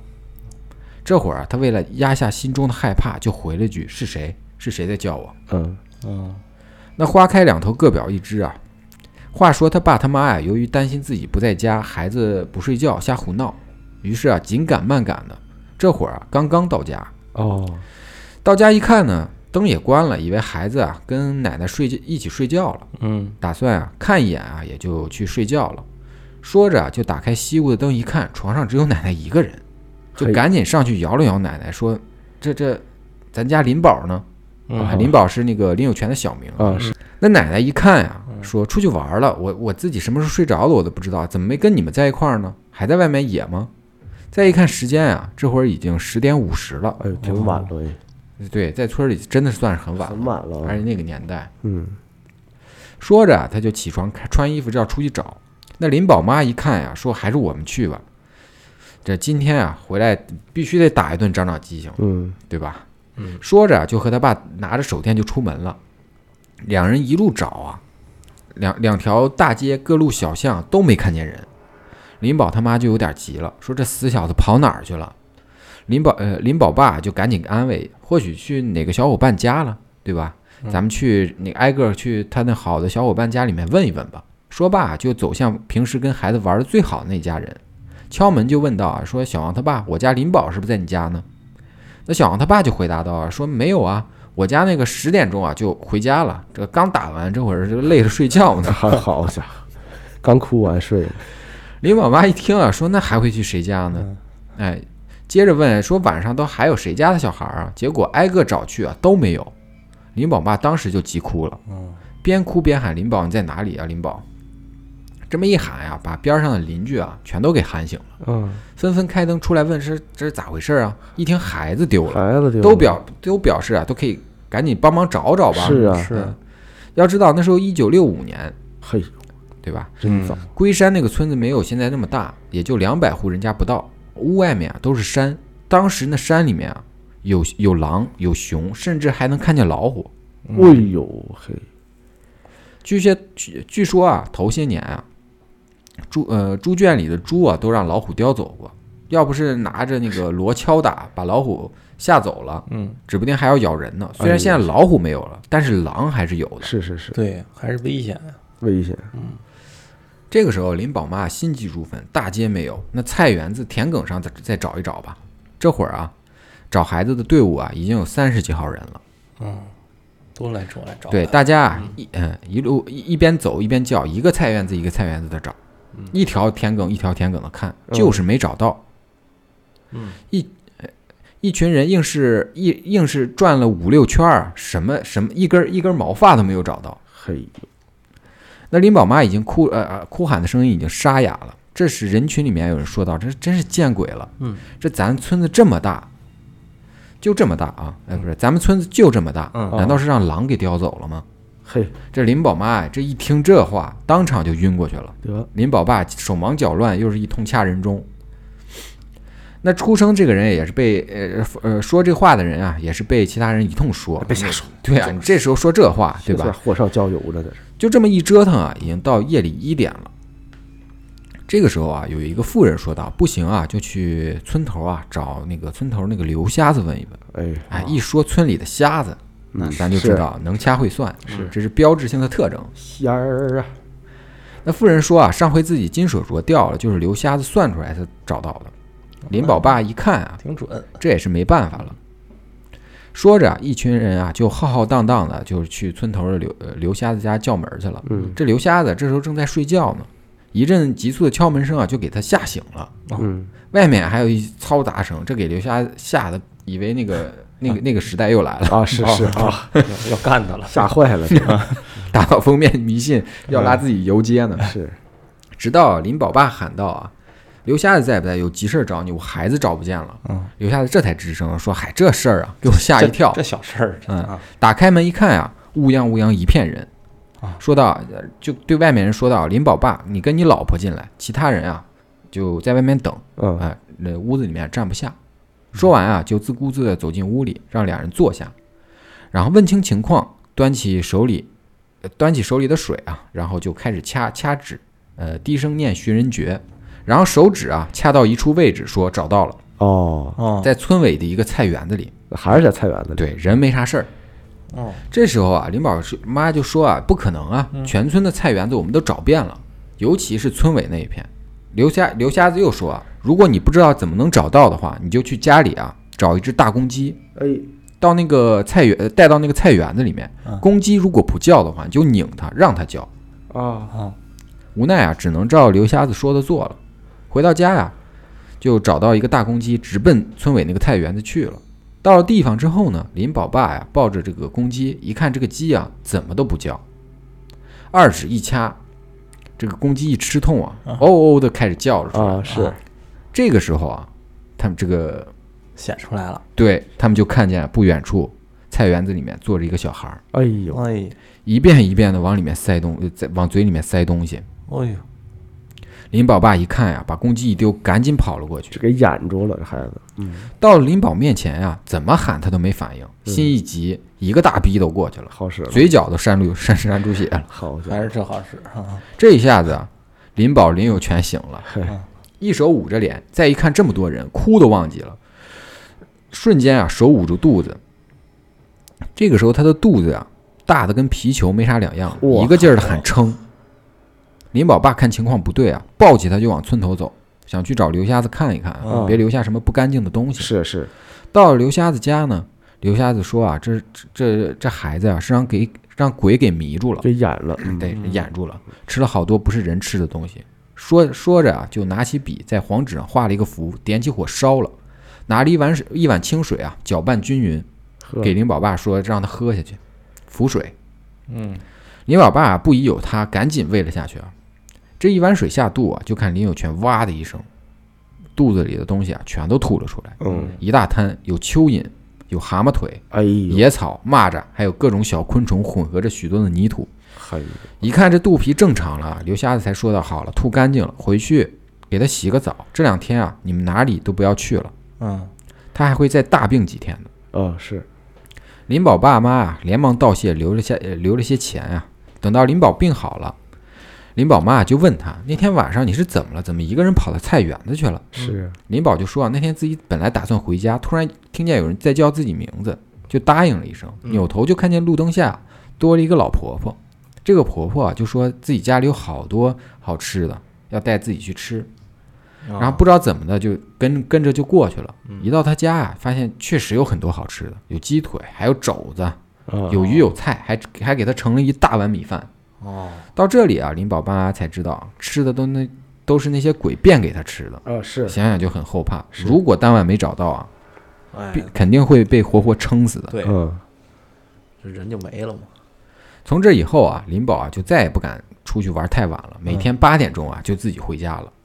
而那个鸡叫声呢，应该是给那个鬼婆婆听的，对，给破了，让她以为啊天亮了嗯哦，是对就走，了，嗯要不然、啊、大家都被鬼遮掩，是会看不见林宝的对。看不见他，嗯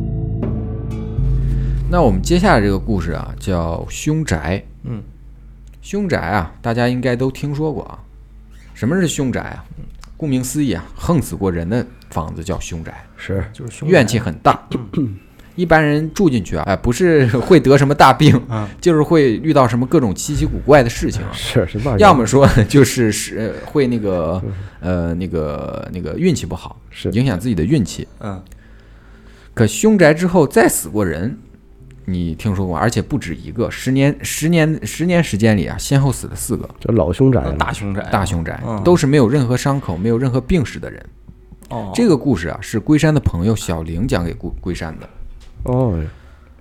那年轻的朋友可能不知道，八十年代啊，就是那那时候的治安还没有现在这么好，嗯哎，到处呃，现在现在啊，到处都是摄像头、天网系统嘛，是是嗯犯是，罪动分犯罪分子啊，只要一动手啊，一般都是没跑的。可是那个年代啊，拉拉帮结派、混社会啊，很其实是多其实是一种潮流，嗯对，那常态嘛，那会儿是就不说八古惑仔嘛，嗯就不说八十年代、九十年代也这样。都一样，嗯，对，我印象里小时候那时候是确实是挺乱的，是挺乱的。是那个年代啊，没什么摄像头，对，抢劫、偷盗、杀人这种事情啊，常有发生。挺多的，抢劫、偷盗、杀人这样的事啊，常有发生。话说啊，在恩市的县城啊，嗯，一天夜里啊，突然发生了一起灭门惨案，嘿，没有人知道是怎么发生的，也没有人知道是谁造成的，就这么突然。哦事发第二天才被发现。当地派出所啊也排查了呃排查了周围，可是因为摄像头啊没有完善，没有获取到有效信息，嗯凶手呢更是不不知所踪呃不知所踪啊。嗯，一家七口无一人生还，最小的受害者刚刚满月，可谓嘿是惨绝人寰。真狠啊，由于是特大案件啊，嗯，当地部门啊又始终没有找到凶手，所以选择封锁消息。到现在呢，也查不到这件案件的任何信息。嗯，哦，可是这起案件啊带来的影响远远不止于此。嗯由于是起灭门惨案啊，一家人都被灭了，嗯，灭门了嘛，嗯对啊呀，所以此处房产就由这家人的侄子和侄女继承。啊，那出这么大的事，他家里这个侄子啊也不敢自己搬进去住，那是啊只能把房子出售，以远远低于市场价的价格啊去兜售嗯。当然，本地人啊很有很忌讳啊，所以三年三年以来啊无人敢买。嗯是都知道这事儿，谁敢住啊？到了第四年啊，这个房子呀、被一对外地的夫妇买了下来。按照当时的物价，可以说是跟不要钱似的。啊，当然啊，他们也知道这个房子出过事儿，为此啊，还花了一笔钱请了一群和尚做法，哦在房子里啊超度亡魂，一连搞了七天。最后呢，在门口啊、卧室啊、厨房只要有门的地方啊都贴了符纸。嗯嗯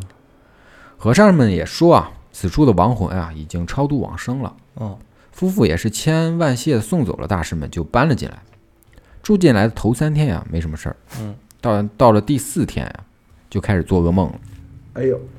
还是不行啊！都梦见啊自己被人杀了。哎呀，到了白天啊，夫妇两人啊都说起这件事儿，才发现两个人同时都做了噩梦。我操，能对上，男主人就安慰道啊，嗯，估计啊是我们知道这个房子啊对以前出过事儿，有压力心里边儿。对，嗯心里边儿心里面不安才会做这种梦。哎，应该没啥事儿，等过一段时间啊，长了就好了。嗯直到有一天啊，两个人因为一点小事吵架，嗯，女主人啊急火攻心昏了过去，哎呦，男主人啊急忙把她送到医院。医生看了两人一眼啊，都吓了一跳，就问啊：“你们这是怎么了？精气神这么差，哦看上去很虚弱啊。”哦，男主人刚开始这还不信，直到啊去卫生间啊，才发现自己脸色铁青发白，嘴唇青紫色，哎呦，简直就是一副死人的模样。我想到最近啊，总是感觉精神头不足，甚至啊，自己有一次啊，竟然失神走到了马路中间，呆住不动了。哦，哦，这时候医经过医生这么一提醒，才感觉到不太对劲，以为自己得了什么绝症啊。赶紧让医院啊做了个全身检查，连带着女主人啊也一起做了全身检查。嗯，检查结果是啊，两个人身体啊并无大碍，哦，只是感觉自己像好几天、好几夜没没吃饭睡觉一样，身体过于虚弱。医生开了点补气血的那个药啊，嗯就让他们回家养一段时间就好了。哦，两个人一看啊，医生都这么说了，应该是没什么事儿，估计就是没睡好，因为做噩梦嘛，总哦，也就请呃回家打算请个假，都在家里面休息几天。但没成想啊，不到三天，这对夫妇双双无故暴毙家中。哎呦我去，还是几天后啊，邻居报警说这家啊散散发出来一股恶臭，敲门没人理才报的警。等警察赶到，打开房门啊，一股死老鼠夹着粪粪便那种烂烂肉的味道啊哎呦哦我天，扑面而来。哎呦，由于正值盛夏啊，房间里啊就是这味儿太大了，铺满了那种绿头苍蝇。哦几是个警察哎，是一秒钟都没扛住，当场就吐了。两具躺在床上的尸体已经腐烂生蛆了，身上好几处地方已经被蛆吃的只剩白骨了。哎呦，警察赶紧联系法医封锁现场，直到尸体被包裹着带走啊。之后官方公布的也是这对夫妻啊突然暴毙家中数日，就没有下文了。嗯，因为这对夫妇啊，他们并无子女，所以啊，这个房子啊就继承给了这个男主的表哥了。因为表哥啊见过夫妇两人的尸体，嗯他他心里有阴影儿，他肯定是不敢住在这里的。这么一栋房子啊，它确实有点像一个烫手山芋了，扔了可惜，卖也卖不出去，是，对吧？嗯，不过、啊、租还是可以的，顶多啊就是少点钱呗。但是咱们说啊，凶宅啊，租其实也不好租。对，那当然了是谁愿意住啊？但是还真有胆子大的人敢租。这是一个四十多岁的单身汉，哦，平时啊靠蛮力做活，身体很是硬朗，胆子呀、也比也比一般人的大。嗯，他不不信，虽然租房前啊听说过这这里的一些事情，可是他并不在意。嗯，他以每个月二百块钱的房那个呃价格呢，租下了这一整套一百多平的套房。那是，嗯刚住进的时候啊，还是有点毛毛的，毕竟啊，这么多人都说是凶宅啊，是可是啊，住了半个来月，发现啥事儿也没有。嗯，哎，他就觉得都是以讹传讹，吓唬人。嗯啊，直到有一天啊，一起干活的同事发现他时不常的就开始发呆失神，哦，更是在傍晚的时候啊，突然就晕厥过去了。等他醒来的时候呢，已经到了医院，旁边呢是自己乡下的老 妈，一看一看儿子，一看儿子醒了啊，慌忙就问道：“你这是怎么了？怎么会突然晕过去？嗯难道是身体出问题了吗？”要知道，平时有很多就是那种癌症癌症患者，就是突啊然是晕倒是是才会查出来的嘛。对对，所以啊，他的母亲很是担心，就带着他啊在医院做了一个全身的体检，拍 X 光、磁共核磁共振、验血、验尿，这来了一通。嗯，可是结果啊显示，并没有任何的问题，健康的很。虽然母亲还是担担心啊，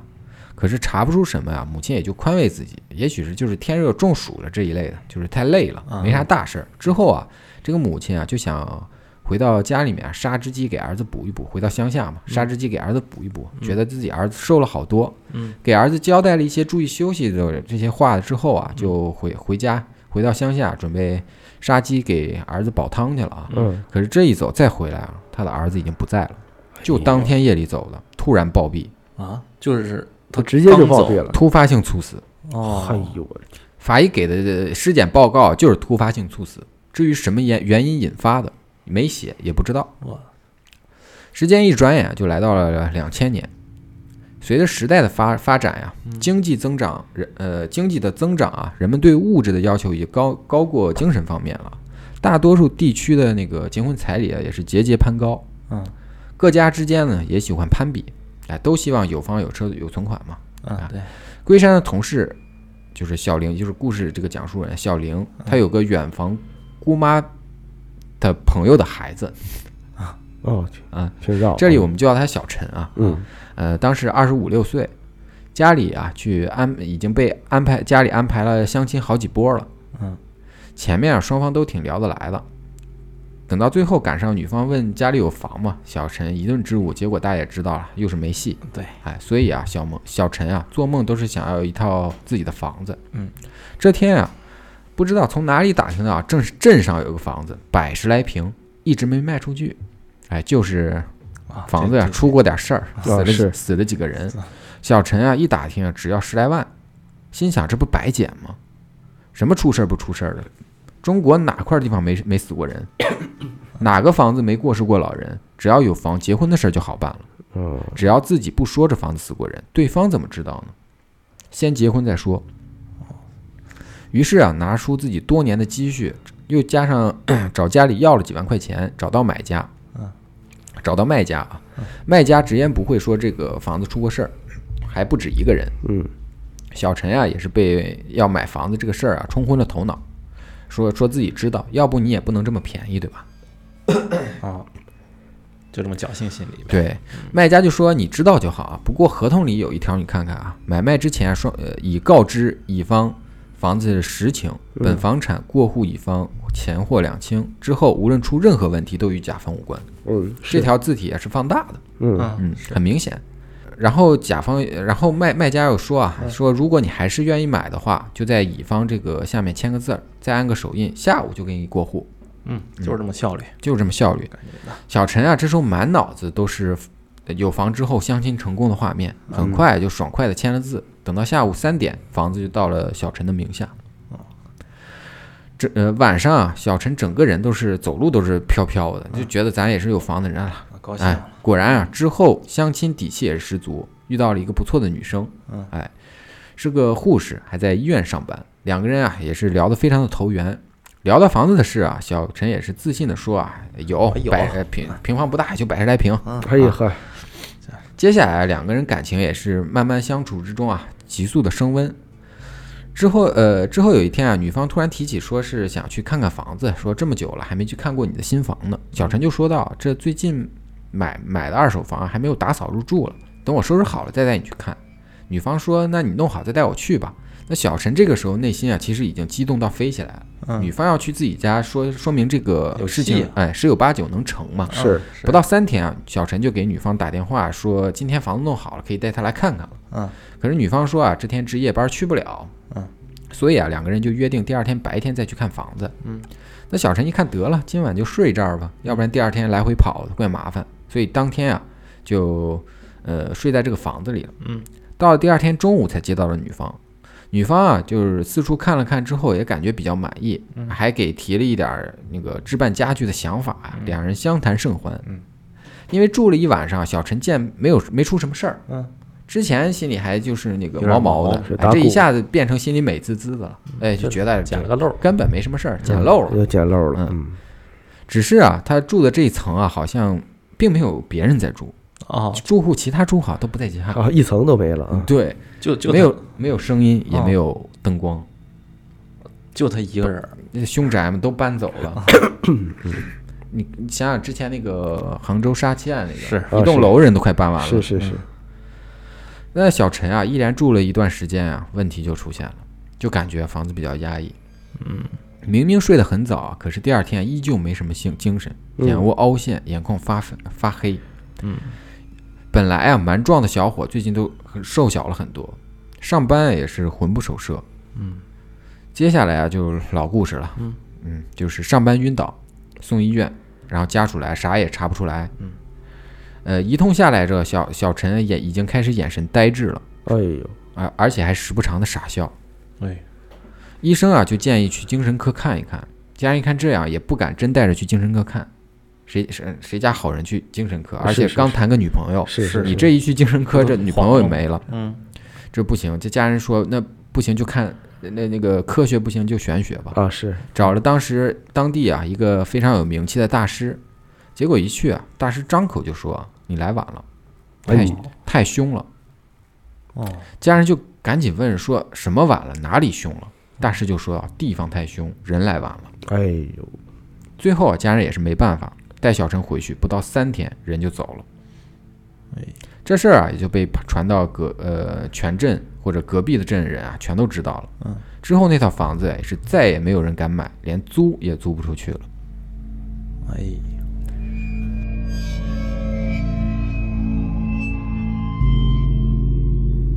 呃，接下来我给大家讲述几个故事啊，哎好，老书记，哎，那第一个故事呢，叫做山神拦路树不倒，嗯话说呀，这个龟山前些年嗯啊，因为休假就回老家待着啊。呃，晚上呢就接到了小杨的电话，就是我们前面嗯又是小杨嗯哎讲那个小杨，就是开挖掘机的那个小杨啊。说呀，说第二天要开这个山路，嗯啊，说哪哪哪片儿这个树林啊劈下来了，因为那段时间呢，这个龟山回去了嘛，就想让龟山啊陪他一块儿去，嗯要不一个人啊，就是他一开山路啊，一整天都在山里待着，没意思。嗯那龟山一寻思啊，说行，现在入秋了嘛，哎，正好啊，山货也成熟了，嗯，那遇见了呢，山货好的呢，还可以带点回家，哎，也挺好的啊，给自己这个奶奶呀、什么尝一尝，嗯啊，自己也没什么事儿，就答应下来了。那一般啊，嗯这个挖掘机啊去的会比较早一点，啊啊，五点就出发了。为什么这么早呢？说这个挖掘机啊是按这个小时算钱的，啊早点去呢，你就能多挣点儿啊。那龟山陪他去，他就不没必要这么早去了吧？嗯所以大概七点多钟呢，他就骑着摩托车到那儿了，哎，就去了。大概七点半就到了。那龟山到了一看啊，这小杨啊，虽然五点去的，还在山脚下磨叽呢，嗯啊，磨叽呢，磨蹭呢。啊，我记，哎，这挖掘机的这个轰鸣声啊，响彻山间。嗯啊，他一看，这好家伙，挖掘机搁那儿轰溜门儿呢啊，说不知道啊，说以为这个挖掘机和摩托车来一场直线加速呢。哎呦我操！有车呢跟那儿，哎，这等龟山停好摩托走近一看啊，哎，这挖掘机误那儿了，就死活不动这地方啊。说当时啊，因为这挖掘机轰油门的声大呀，这俩人还只只能打手语啊。这小孩一看见龟山啊，就停止油门了啊，哎活宝俩哎，龟山就问他说：“你这怎么不是五点钟来的吗？是啊你俩怎么还在这儿呢？”我说：“我看你这个进度啊，这前后没挖出五米来，你这也就早到了十分钟吧？”嗯，这小孩说：“我也不是这种人啊。”我说：“你这看这就是五米，我开俩小时了，哦这这可能吗？这东家又不是傻子，关键问题啊，就是明明我前面开的挺好，一到这儿啊就打滑了开始。而且啊，你看他们挖掘挖那个挖掘机的呀，对这个土质都比较了解啊，说这个土质啊，它也不松软潮湿，啊而且我这新买的挖掘机，这动力杠杠的，这点坡度，按理说我就就不踩油门，我凭着冲劲儿都能冲上去。嗯桂山看了看这周边情况啊，他也也是这么个回事儿。按理说这新买的挖掘机啊，这马力和扭矩啊，这油门一脚啊，就够他那摩托去县城。哎，劲儿老大了啊！行，他就蹲下看这个履带啊，这履带啊都磨得都跟镜子似的发光了。又磨成老挖掘机了，哎，地面啊也光滑如镜。这围着挖掘机转了一圈儿啊，哎，发现了问题了，是什么呢？他发现边上有一个庙。哦，哎，说是庙啊，其实呢是用水泥砖头啊三面垒起来的，就一个小相当于一个小龛，小神看啊，顶部呢放了块水泥瓦，里边放了牌位，上面写的是什么呢？是十九公里山神位。这个十九公里啊，就是他们那片山的名字，嗯所以就是这是这片山的山神。哦啊的位子啊。他想啊，就说这么奇怪的事儿，这不会是山神拦路吧？那那就肯定一般人谁拦得住挖掘机呢？在就这点这点地啊啊，是当下就问小杨说：“那个你来的时候啊，嗯看见庙了吗？”小杨说：“看见有啊，有啊，看见了。你看我本来啊要从这庙啊正对路开过去，啊我看着有庙，哎，我就换了个地方开。啊说那怎么能是山神爷的事儿吗？这个龟山就问说：那你拜过山神了吗？对吧？你不看着了吗？你得拜一拜呀、嗯，小杨说没有啊，挺理直气壮啊，我就这么来的，啊啥也没带啊，我没带东西怎么办呀？去人那儿不能空手嗯那啊！个人说，那你好歹你作个揖啊，你上上来就绕道就开山。说完啊，这小杨就反应过来了哦，壮，扭头就要去拜去。少程序，龟山就来着，说你等会儿，你你早干嘛去了啊？你这会儿生气了，你想起来拜了啊？ 啊今儿回去吧，你呀、今儿肯定上不去了。回去啊，问问老一辈人，看看要带点啥，备好了东西咱再来。哎，杨一想也是哈，这自己瞎来，这新挖掘机再给整坏了，对吧？开不上去，再误工，这不就不合适了。这当下俩人啊，就骑着他那摩托就回村里了。嗯，到家里啊，就把这事儿和小杨他爸一说呀，他爸也没说啥，哎，领着他俩呢就去找了一个这个看事儿的老先生。这老先生一听，哦，点了点头，明白啊，闭着眼睛掐嘴里边边边念叨一 声啊，哎呦，大概啊你给他掐的是念了这个三五分钟啊，念赞姆松稿子哎，开口就说啊，说这个明天早上啊，你呢带个猪头、一只鸡、一条鱼、带这带点这个供果啊，香烛一对，香一把，纸钱鞭炮一挂，哇，哎，这么先多傻拜东西再说好话。啊！哎，山神爷掌管这一片的山里的草木生灵，这山山神爷他家呀，哎那你修路，你上来破坏人家，你招呼都不打那，把人客厅挖了，你这想你法这是对啊，你是谁不能生气？这给谁能人生补气？一补，对吧？这个把前面啊这些贡品摆好，说完好话，最后鞭炮一放就行了。哎，这小人一听完啊，说也是啊，可以，嗯啊，这龟山呢这就去准备了。说完呢，就留一个红包，俩人就走了啊。第二天早上，到了菜市场买好这些这个准备的东西啊，这鸡鱼、猪头啊什么的啊，马不停蹄就赶到了山脚，来到这个山神庙。嗯，从箱子里边拿出贡品啊，猪头摆当架，鸡鱼放两边，供果在当前，点好烛，燃起香。哎，这个说灌明你口是那个什么司仪是吧？ 啊，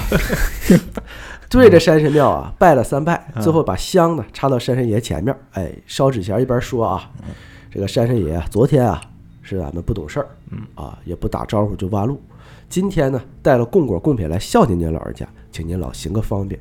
都是讨生活。完工之后啊，我呀再带贡品过来看望您。说完了就把鞭炮一放，弄了大概半个小时，上挖掘机打火，一踩油门直接就上去了，哎呦，哎呀，哎，好顺使，嗯这龟山一看啊，就知道这个山神爷啊就接受道歉了，嗯，就爬着挖掘机啊就跟着一块儿走了。这下俩人就高兴嗯了，哎，就上去开始这个，干活了，哎，看看野果吧。哎啊，他过来不是看山货来着吗？耽误一天没看 着，哎呀哎呦，这惦记点这个，哎，这个龟山啊，就无聊啊，当嗯时他那边这边挖着呢嘛，他就找了一个比较平坦的小草，这个矮的地儿啊，嗯，就坐那儿就看小说。他另一只手啊就不闲着嘛，就一边看小说，另一手就薅啊薅草，咋好草吃吃？这些牛啊，就就薅起来就扔嘛，就薅草玩嘛。啊， 好草吃，这个听过龟山故事的这个听友们啊，嗯，都知道，这个我们这个龟山朋友啊，有一个超能力，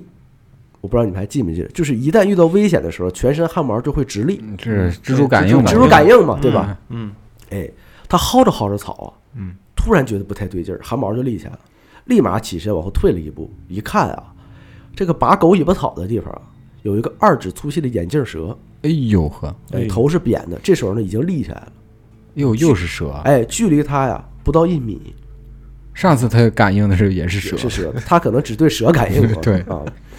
这龟山就跟他对视啊，就吓得呀，一点儿都不敢动他呀。就是他说原话啊，就说呀，说耳朵里就没有挖掘机的轰鸣声，只能听见死神的召唤哎呀，啊。因为啊，说这个距离，蛇瞬间出击的这个速度，人根本就躲不了。嗯，这个时候呢，龟山就鼓起嗓子喊了小杨一声，但是我们前面也说了，挖掘机的声儿很大，那个听不见，听不见，他就死了命的喊。哎，小杨死了听命见都了听不见，嗯哎，听见了点儿啊，看见啊，龟山不动了，就在那儿 不动如山了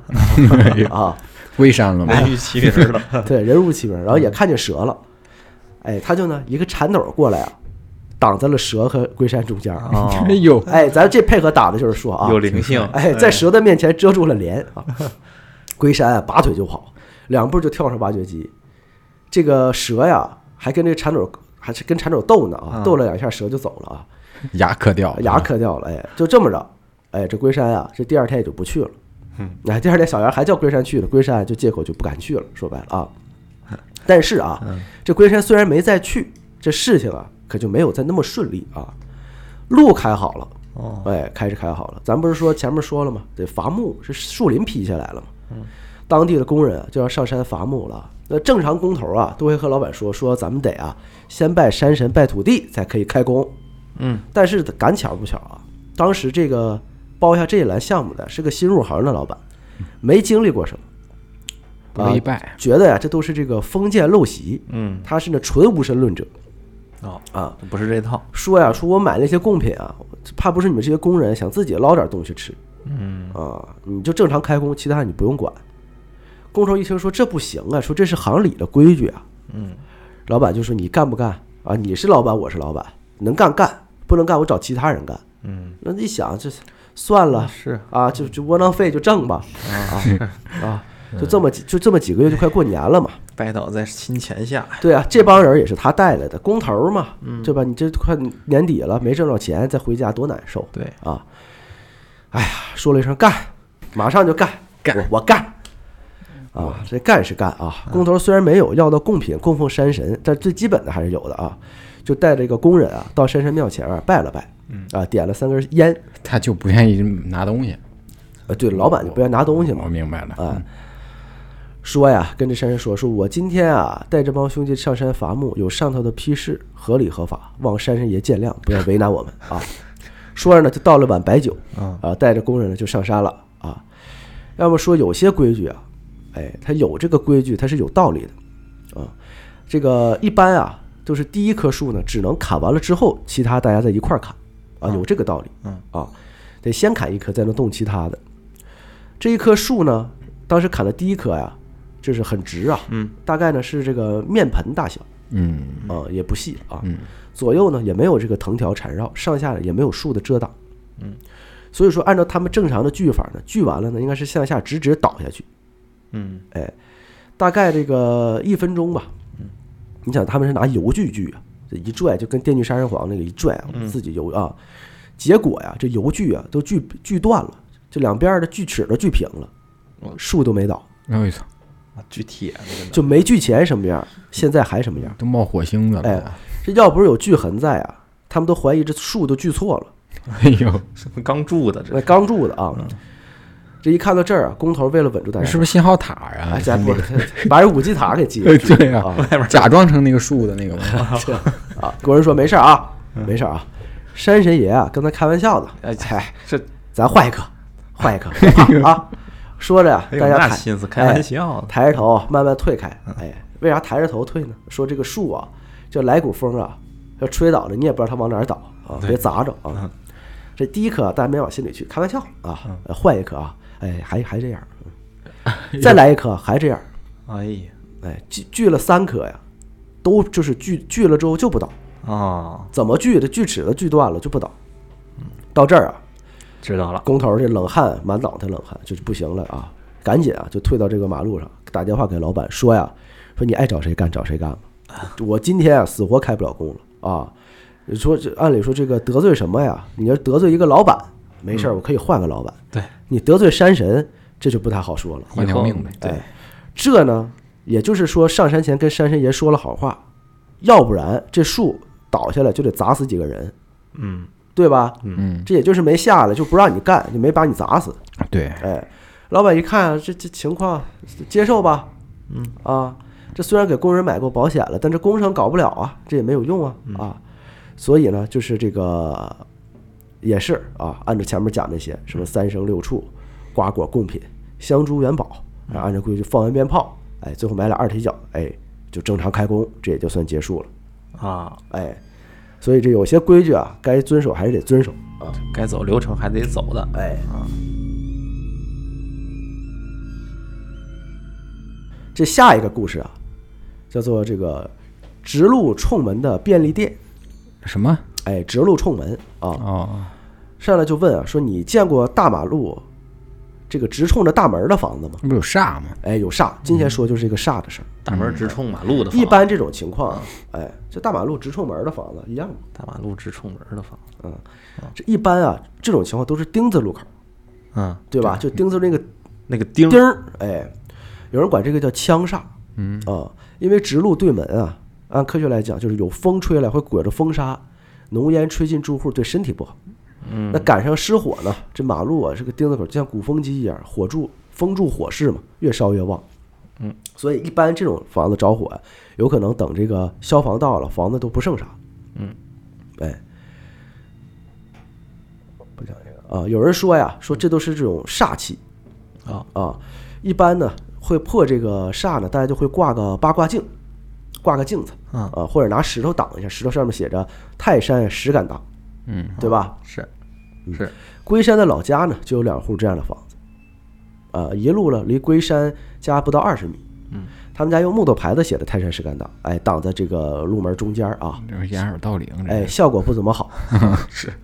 哎，天天吵架啊，嗯是有时候甚至还打架，直到有一天那家的女主啊，吵完之后呢，想不开把农药喝了，哎呦，哎，没抢救过来，就这么走。事情不到半年之后呢，男主因为意外，哎，是呃，好像是山上失足啊，掉山沟里，人也就没了哦，啊，也就至此啊，家破人亡，家破人亡，也就没就是没人住了啊。哦后来就拆了，改成这个养鸡养鸭的大棚了啊。鸡也老死了。啊，这是这上桌子，啊，说还有一家呀，这个也是在村中段儿，也是直冲马路啊。他家是用水泥墙写个泰山石敢打，嗯，大红旗写着。哎呦，哎，这家人以前呢说这个有也是老婆后来天天吵架跑了，自己呢养点牛羊啊就过活，但是呢后来就神神叨叨，天天跟空气说话，哎，就是也是疯疯疯癫癫的吧。嗯，总之呢，就是说这个直冲路口啊，这个风水就不太好。哎，今天呢，这个故事的核心呢是要讲的是一家便利店啊，这是龟山同事小玲儿，是龟山说的，又啊是之小玲前提过啊。嗯这个故事呢是小玲儿亲身经历的。嗯啊，二零一五年左右呢，在南平的一个小镇上，嗯哎，也是一个丁字路口，开了一家二十四小时的便利店。七幺幺啊，呃，你这这可能不是吧？啊，也就是老七幺幺，麦当劳嘛啊，这啊，正门呢上张贴了一张这个招聘信息呀、嗯哎，招这个大夜班的营业员，工资呢是两千五，奖金另算。嗯，哎，小玲那年啊是二十五岁，她一看工资啊，哎呦，这个在当地这个小县城工资不算低了。嗯，哦，这已经跟当地的一般这个厨师一般高了。那夜班也是一个就是看店的嘛，用不了什么事儿啊，就是熬夜嘛。说那时候一般服务员的工资啊，也就一千七、一千八左右，嗯，这是两千五，奖金另算。哦对，不少，说虽然是夜班儿，这已经多了三分之一还多了。嗯，那小玲心想，熬夜问题不大，年轻，二十五，那网吧通宵几天我都精神抖擞，咱问问去，是吧？哎，说罢呢，就走进这个便利店了啊。这一进门儿啊，这老板还挺年轻，三十出头，嗯，哎，相貌平平，带点胡茬子，眼圈儿有点黑，一看呢，就是这几最近几天啊，老爷哎，没招着夜班儿自己顶。啊，哎，这小刘就问啊，说这个老板啊，说你我看你贴这个招聘信息，你还招这夜班的吗？啊，说招啊啊，我这太招了，我这就非常热情的起身接待啊。说到不过呀，我像前面说的，我只招夜班的，白天人满了你就甭想了。那是你让我睡会儿觉啊。哎，你能上夜班吗？小刘说可以啊，嗯说夜班几点到几点啊？那不过啊，话说回来，你工资是这么写的吗？你不能虚假招聘啊！咱有一说一啊，这奖金是多少啊？你不奖金另算吗？老板说是，嗯，哎，就外面这么写这么多，你要能上就这么多，满勤奖金给你六百块，嗯哟，那三千三千一三了，千一嗯不一少个月啊。但是啊咱一个月啊休一天嗯，啊，夜班呢是十二点到六点哦，啊，晚上十二点到凌晨六点啊，早上六点。嗯，小林心想说这个工资加满勤，像你说三千一啊，这比普通厨师工资都高啊。对，那可哎，以了，可以啊，嗯不就十二点到早上六点吗？啊，问题不大。嗯，什么时候上班？啊今今晚上就来，老板也是扛不住了，说你你你要是行了，你今晚就来 吧，我这是熬好几天了。啊小林心想啊，可以，这工资不错，可以，我今晚就来啊。哦这老板就很热情啊，送到门口说好好好，说等晚上来了，我再交代你具体怎么操作啊。于是啊，来到了晚上十一点半，嗯，哎，小玲呢也是准时到了便利店。第一天来上班，老板起身呢就带着小玲熟悉一下这个店里的环境，交代了一些注意事项，就说啊，你看啊，咱这儿啊有两层，嗯啊，一层呢是这个零食饮料啊，这边是生活用品，那边是酒水区，门口的是柜台，身后的架子是烟草，就来回介绍啊。嗯二楼啊是棋牌室，有个打麻将的小包间儿。嗯，哎，说呢就领小玲上二楼看一看啊。是，其实这个门店啊，这个楼啊大概有七八米高。嗯，呃，一楼是便利店，二楼啊是搭起来的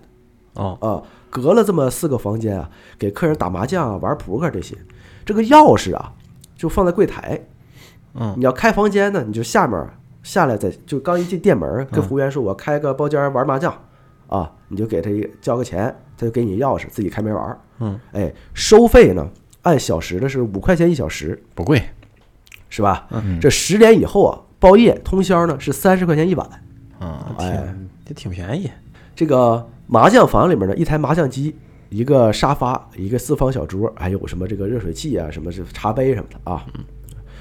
这个老板跟小玲说呀，说你上到早上六点，自然有人过来接你的班儿。你呢，只要上楼啊，搞个卫生就下班儿就完事儿了，就这么简单。哎还得搞卫生，嘿，你怎么地也是也还真想你啥也你不就干 啊坐这儿是吧？啊，哇那你这钱白给你，就这样啊，这小玲第一天这班啊就这么开始了。哎，要说这镇里啊，虽然小，我们前面也说工资水平啊却不算高，但是啊这消费水平啊挺高还着着实不错啊。哦，还有一个地方我们说是个丁字路口，是三通马路，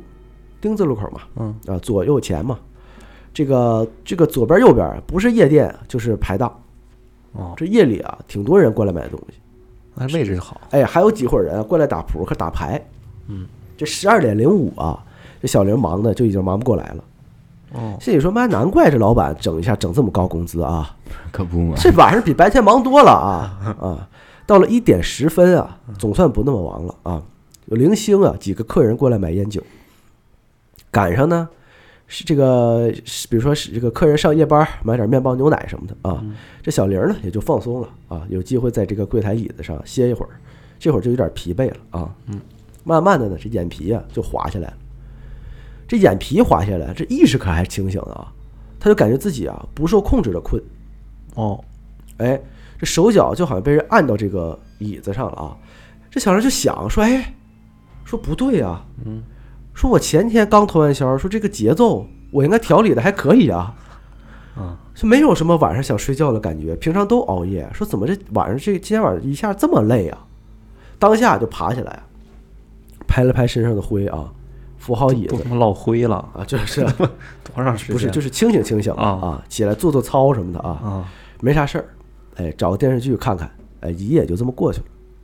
哎，第一天晚上一夜无话，没什么事儿。嗯，早上交接班儿，哎，打扫下卫生，回去呢该睡觉睡觉。嗯，就这样，过了半来个月啊，有一天啊，小玲有个姐们儿，嗯，哎，从另一个镇过来找她玩儿啊，找到小玲啊，小玲因为上班儿啊，所以啊只有白天有空，她不夜班嘛啊，那赶到晚上了啊，俩人不不尽兴啊，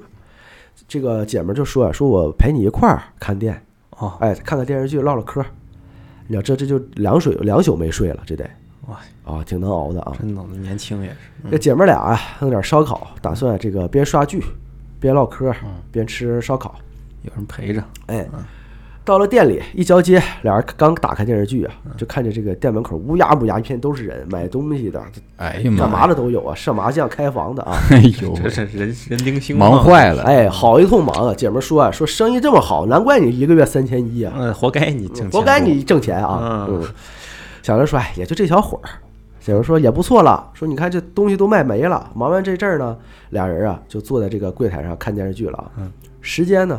恍恍惚惚来到了一点四十。嗯，哎，凌晨一点四十，这时候啊，走进来一个中年大叔。这个大叔啊，面容有些呆滞，哎，愣愣的，走路呢摇摇晃晃就进了门儿。小刘一看说这可能是这个酒鬼喝多了啊，就问说您要点啥呢？啊，这个大大叔啊，嗯，这个整个语气呢是冰冷里带着一股子怨气，哦，回答说阮中华哎呦哎，呀，啊。小人心想啊，这个可能是一个失恋的男人啊，别跟人分析了，呃，伤心过头喝大酒啊。接着呢，就转身啊，拿下阮中华递给他六十八，嗯啊男人也没搭话他他也这样，哎嗯，接过烟递上前一看，哎，正好六十八哦，啊，这是不用找零儿啊。小人一看，嗯，挺好，真钱啊。打开收音机，就放进去了啊。这个时候，小玲的姐们儿啊好好看着电视剧，突然就站起来了嗯啊，跑向了门口看了一眼，转身就说：“那个，我上网去了啊，哦，我走了，我不陪你玩了。嗯”小玲还没说话呢，这人就跑了。呦塑料姐妹也是跑，小玲说：“这这这死丫头，哎，想一出是一出，哎，嗯，那那自己也不能走啊，就算了吧，我自己看剧呗。嗯，那点这么多烧烤，吃一宿啊行。嗯这个这夜呀、也就这么熬过去了，就这么过去了。嗯赶到第二天交接班的时候，哎，交接那人过来一对账，发现账不对了，呦，哦少了多少钱呢？少了六十八。哦说六十八不可能啊！哦，说这个每一笔交易我都认认真真的数钱。再说我就从来没有离开过柜台，对，对吧？东西少了，没过收音机扫描，不可能有账单啊！这你这账单都有，对，对吧？对呀，等老板来了吧，下午看看监控。呃，到到了下午啊，嗯，这老板一来，妥了，人全傻了，咋咋的了？就看见，嗯，那天晚上大概凌晨一点四十分左右啊，小玲一个人啊，对着空气说话，哟，拿烟，哎然后呢，一个收钱的动作，好像呢把把什么东西放进了收音机里边儿，然后坐着玩手机，对面空无一人，那烟上哪儿去了？烟就走了，烟没了。烟没了烟。飘走了烟自己走了。这小玲和老板俩人啊，互相看着对方，就说不出话了。小玲说：“这这这老板啊，这闹鬼了哈嗯！”，老板说：“不不不，不对不对，不能不能，这个摄像头坏了，哦，没路上那肯定人，嗯是摄像头坏了，很正常。有时候摄像头卡嘛，啊，你这样，你那个你垫付那六十八呀，我 退给你，其他的你不用管啊，不用管。”好家伙，还生怕他走了。，哎，这夜班是累呀啊！嗯这小玲啊也是神经大条的人啊，说不用自己贴钱，不管就不管，挺好。挺好。直到这个第二个月的中旬啊，这天啊，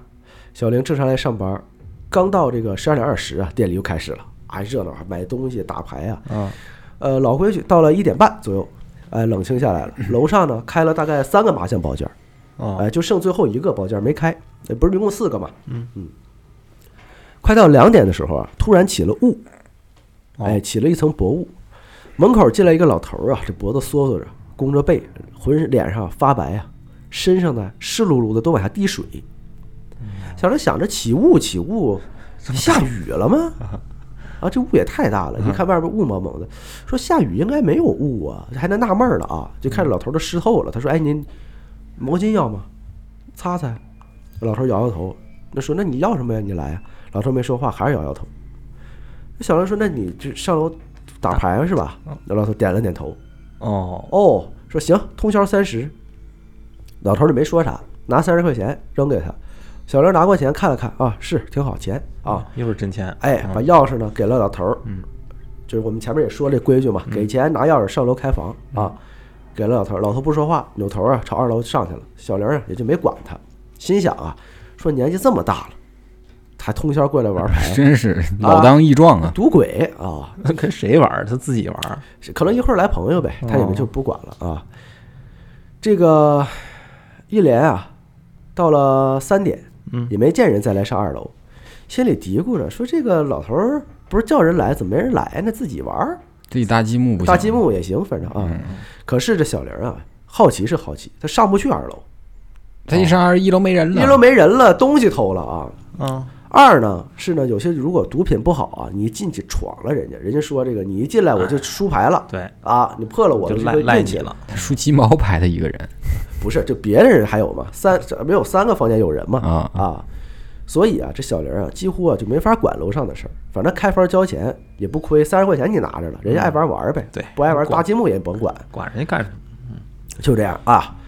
到了早上六点交班的时候，哎，这账单又出问题了，哦，哎，这回就是你们也猜到了，少了三十块钱，哎呦，哎，当晚收银啊，整数不多，这个只有这一笔三十啊，明确记了收了钱，左找右找就找不着钱，就找嘛，最后没辙啊，上楼看看吧，怎么回事呢？直到走到楼最后一个包房，打开门一看啊，里边整整齐齐，根本就没有人来过的痕迹。哦，哦，烟灰要烟灰，烟灰没有，椅子椅子没动过。可是我们前面说了，说房间啊在楼下，这交了钱上楼开门，嗯，对吧？对呀，哎，没错儿，这房间的钥匙就摆那麻将桌上。哦，钥匙自己放上去了。哎也这老头儿上楼就没走开过，那钥匙呢就在那麻将桌上放着。哎呦，那老头儿人呢？人估计还在呢。这想着藏桌子底下了是吧？嗯那想到这儿呢，小玲啊觉得肯定是不太对了啊，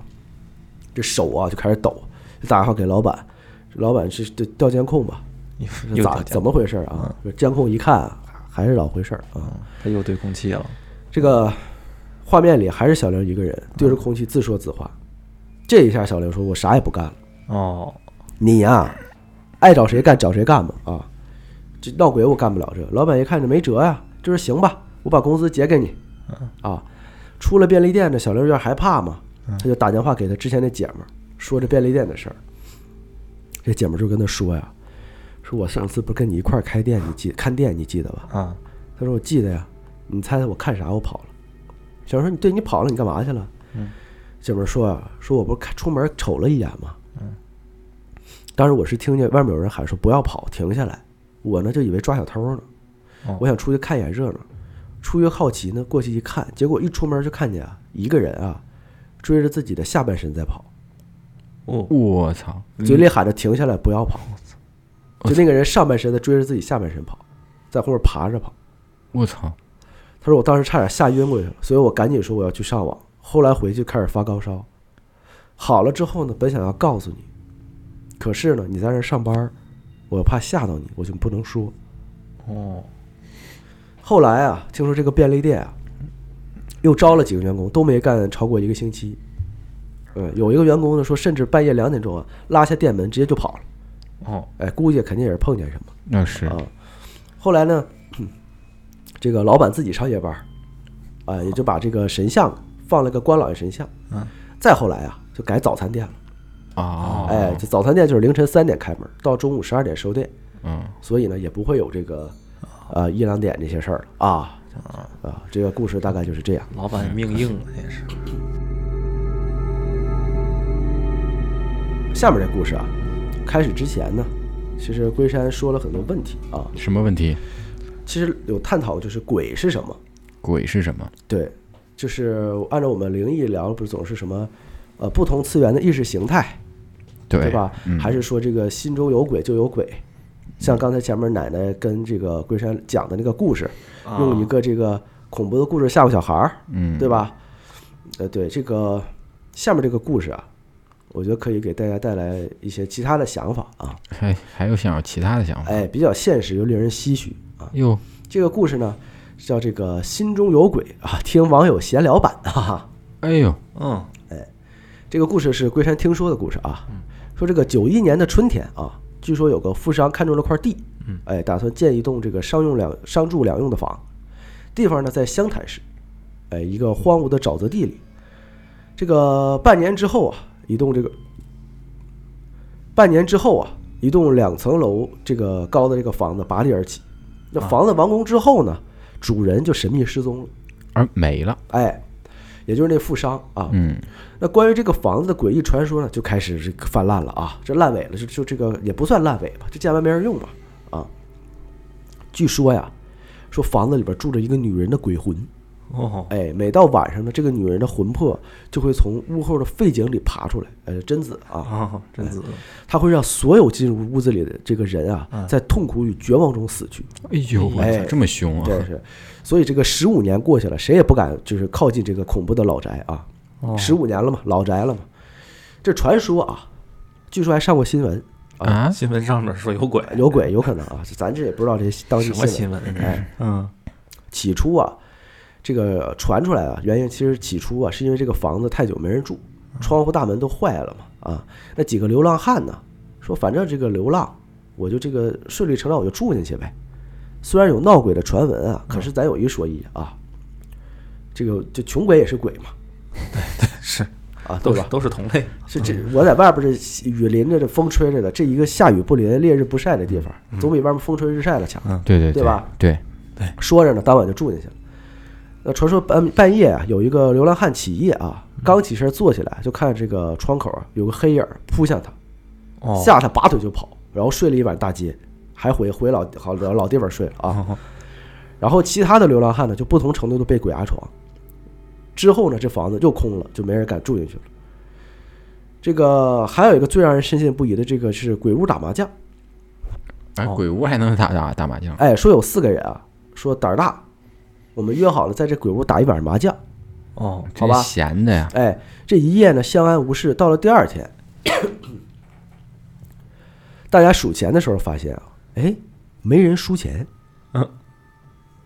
都赢了。都赢了。啊，都赢了，哎，那打麻将我知道，怎么可能都赢呢？那谁输的钱？把鬼输，把鬼打 输了，把鬼打输急眼了，你知给道吗？鬼输急眼了啊！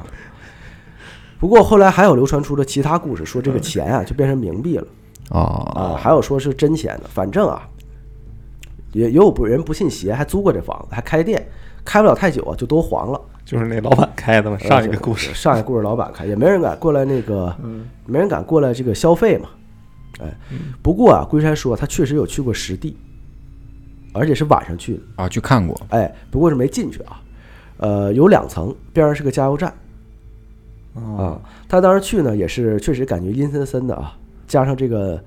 门窗啊这个反射，你确实觉得有点儿有点儿害怕，但是他也没具体进去啊。这个龟山啊，他通过网上看了这些的，有一些猜测啊，说据说啊，这个当地这个商人有当地人啊，其实看上了富商的这个房子，嗯，因为这个房子地段不错，所以想低价买走，但是那个富商呢不同意，哦，哎，这当地人就放出话了说你啊不肯卖给我，哎，我就能让谁都不来买这房。哦，所以之后呢就有闹鬼的传传出来闻了。哎，打麻将的那个呢，咱们龟山老师也有自己的猜测啊。这个当时啊时间比较早，有很多这个灰色和不法产业。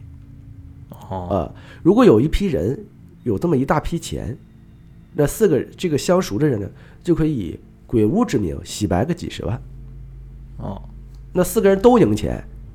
那不就是分赃吗？嗯，对啊，对，就不输钱嘛。哎，所以呢，最后呢，说到这儿呢，哎，这龟山也就说说鬼是什么？他觉得说只是灵魂或者磁场这些东西嘛，啊，呃老话说这个心里有鬼，说鬼一直都在，就在这个各位的心里，啊，嗯在这种见不得光的内心的隐秘的角落里。感谢龟山老师给我们投了这么多对，稿，非常非啊常非常非常感谢啊，非常非常感谢这么多的文字啊，码辛码这苦么了多辛字苦了嗯啊儿，，对。呃，也希望如果各位听友有什么那个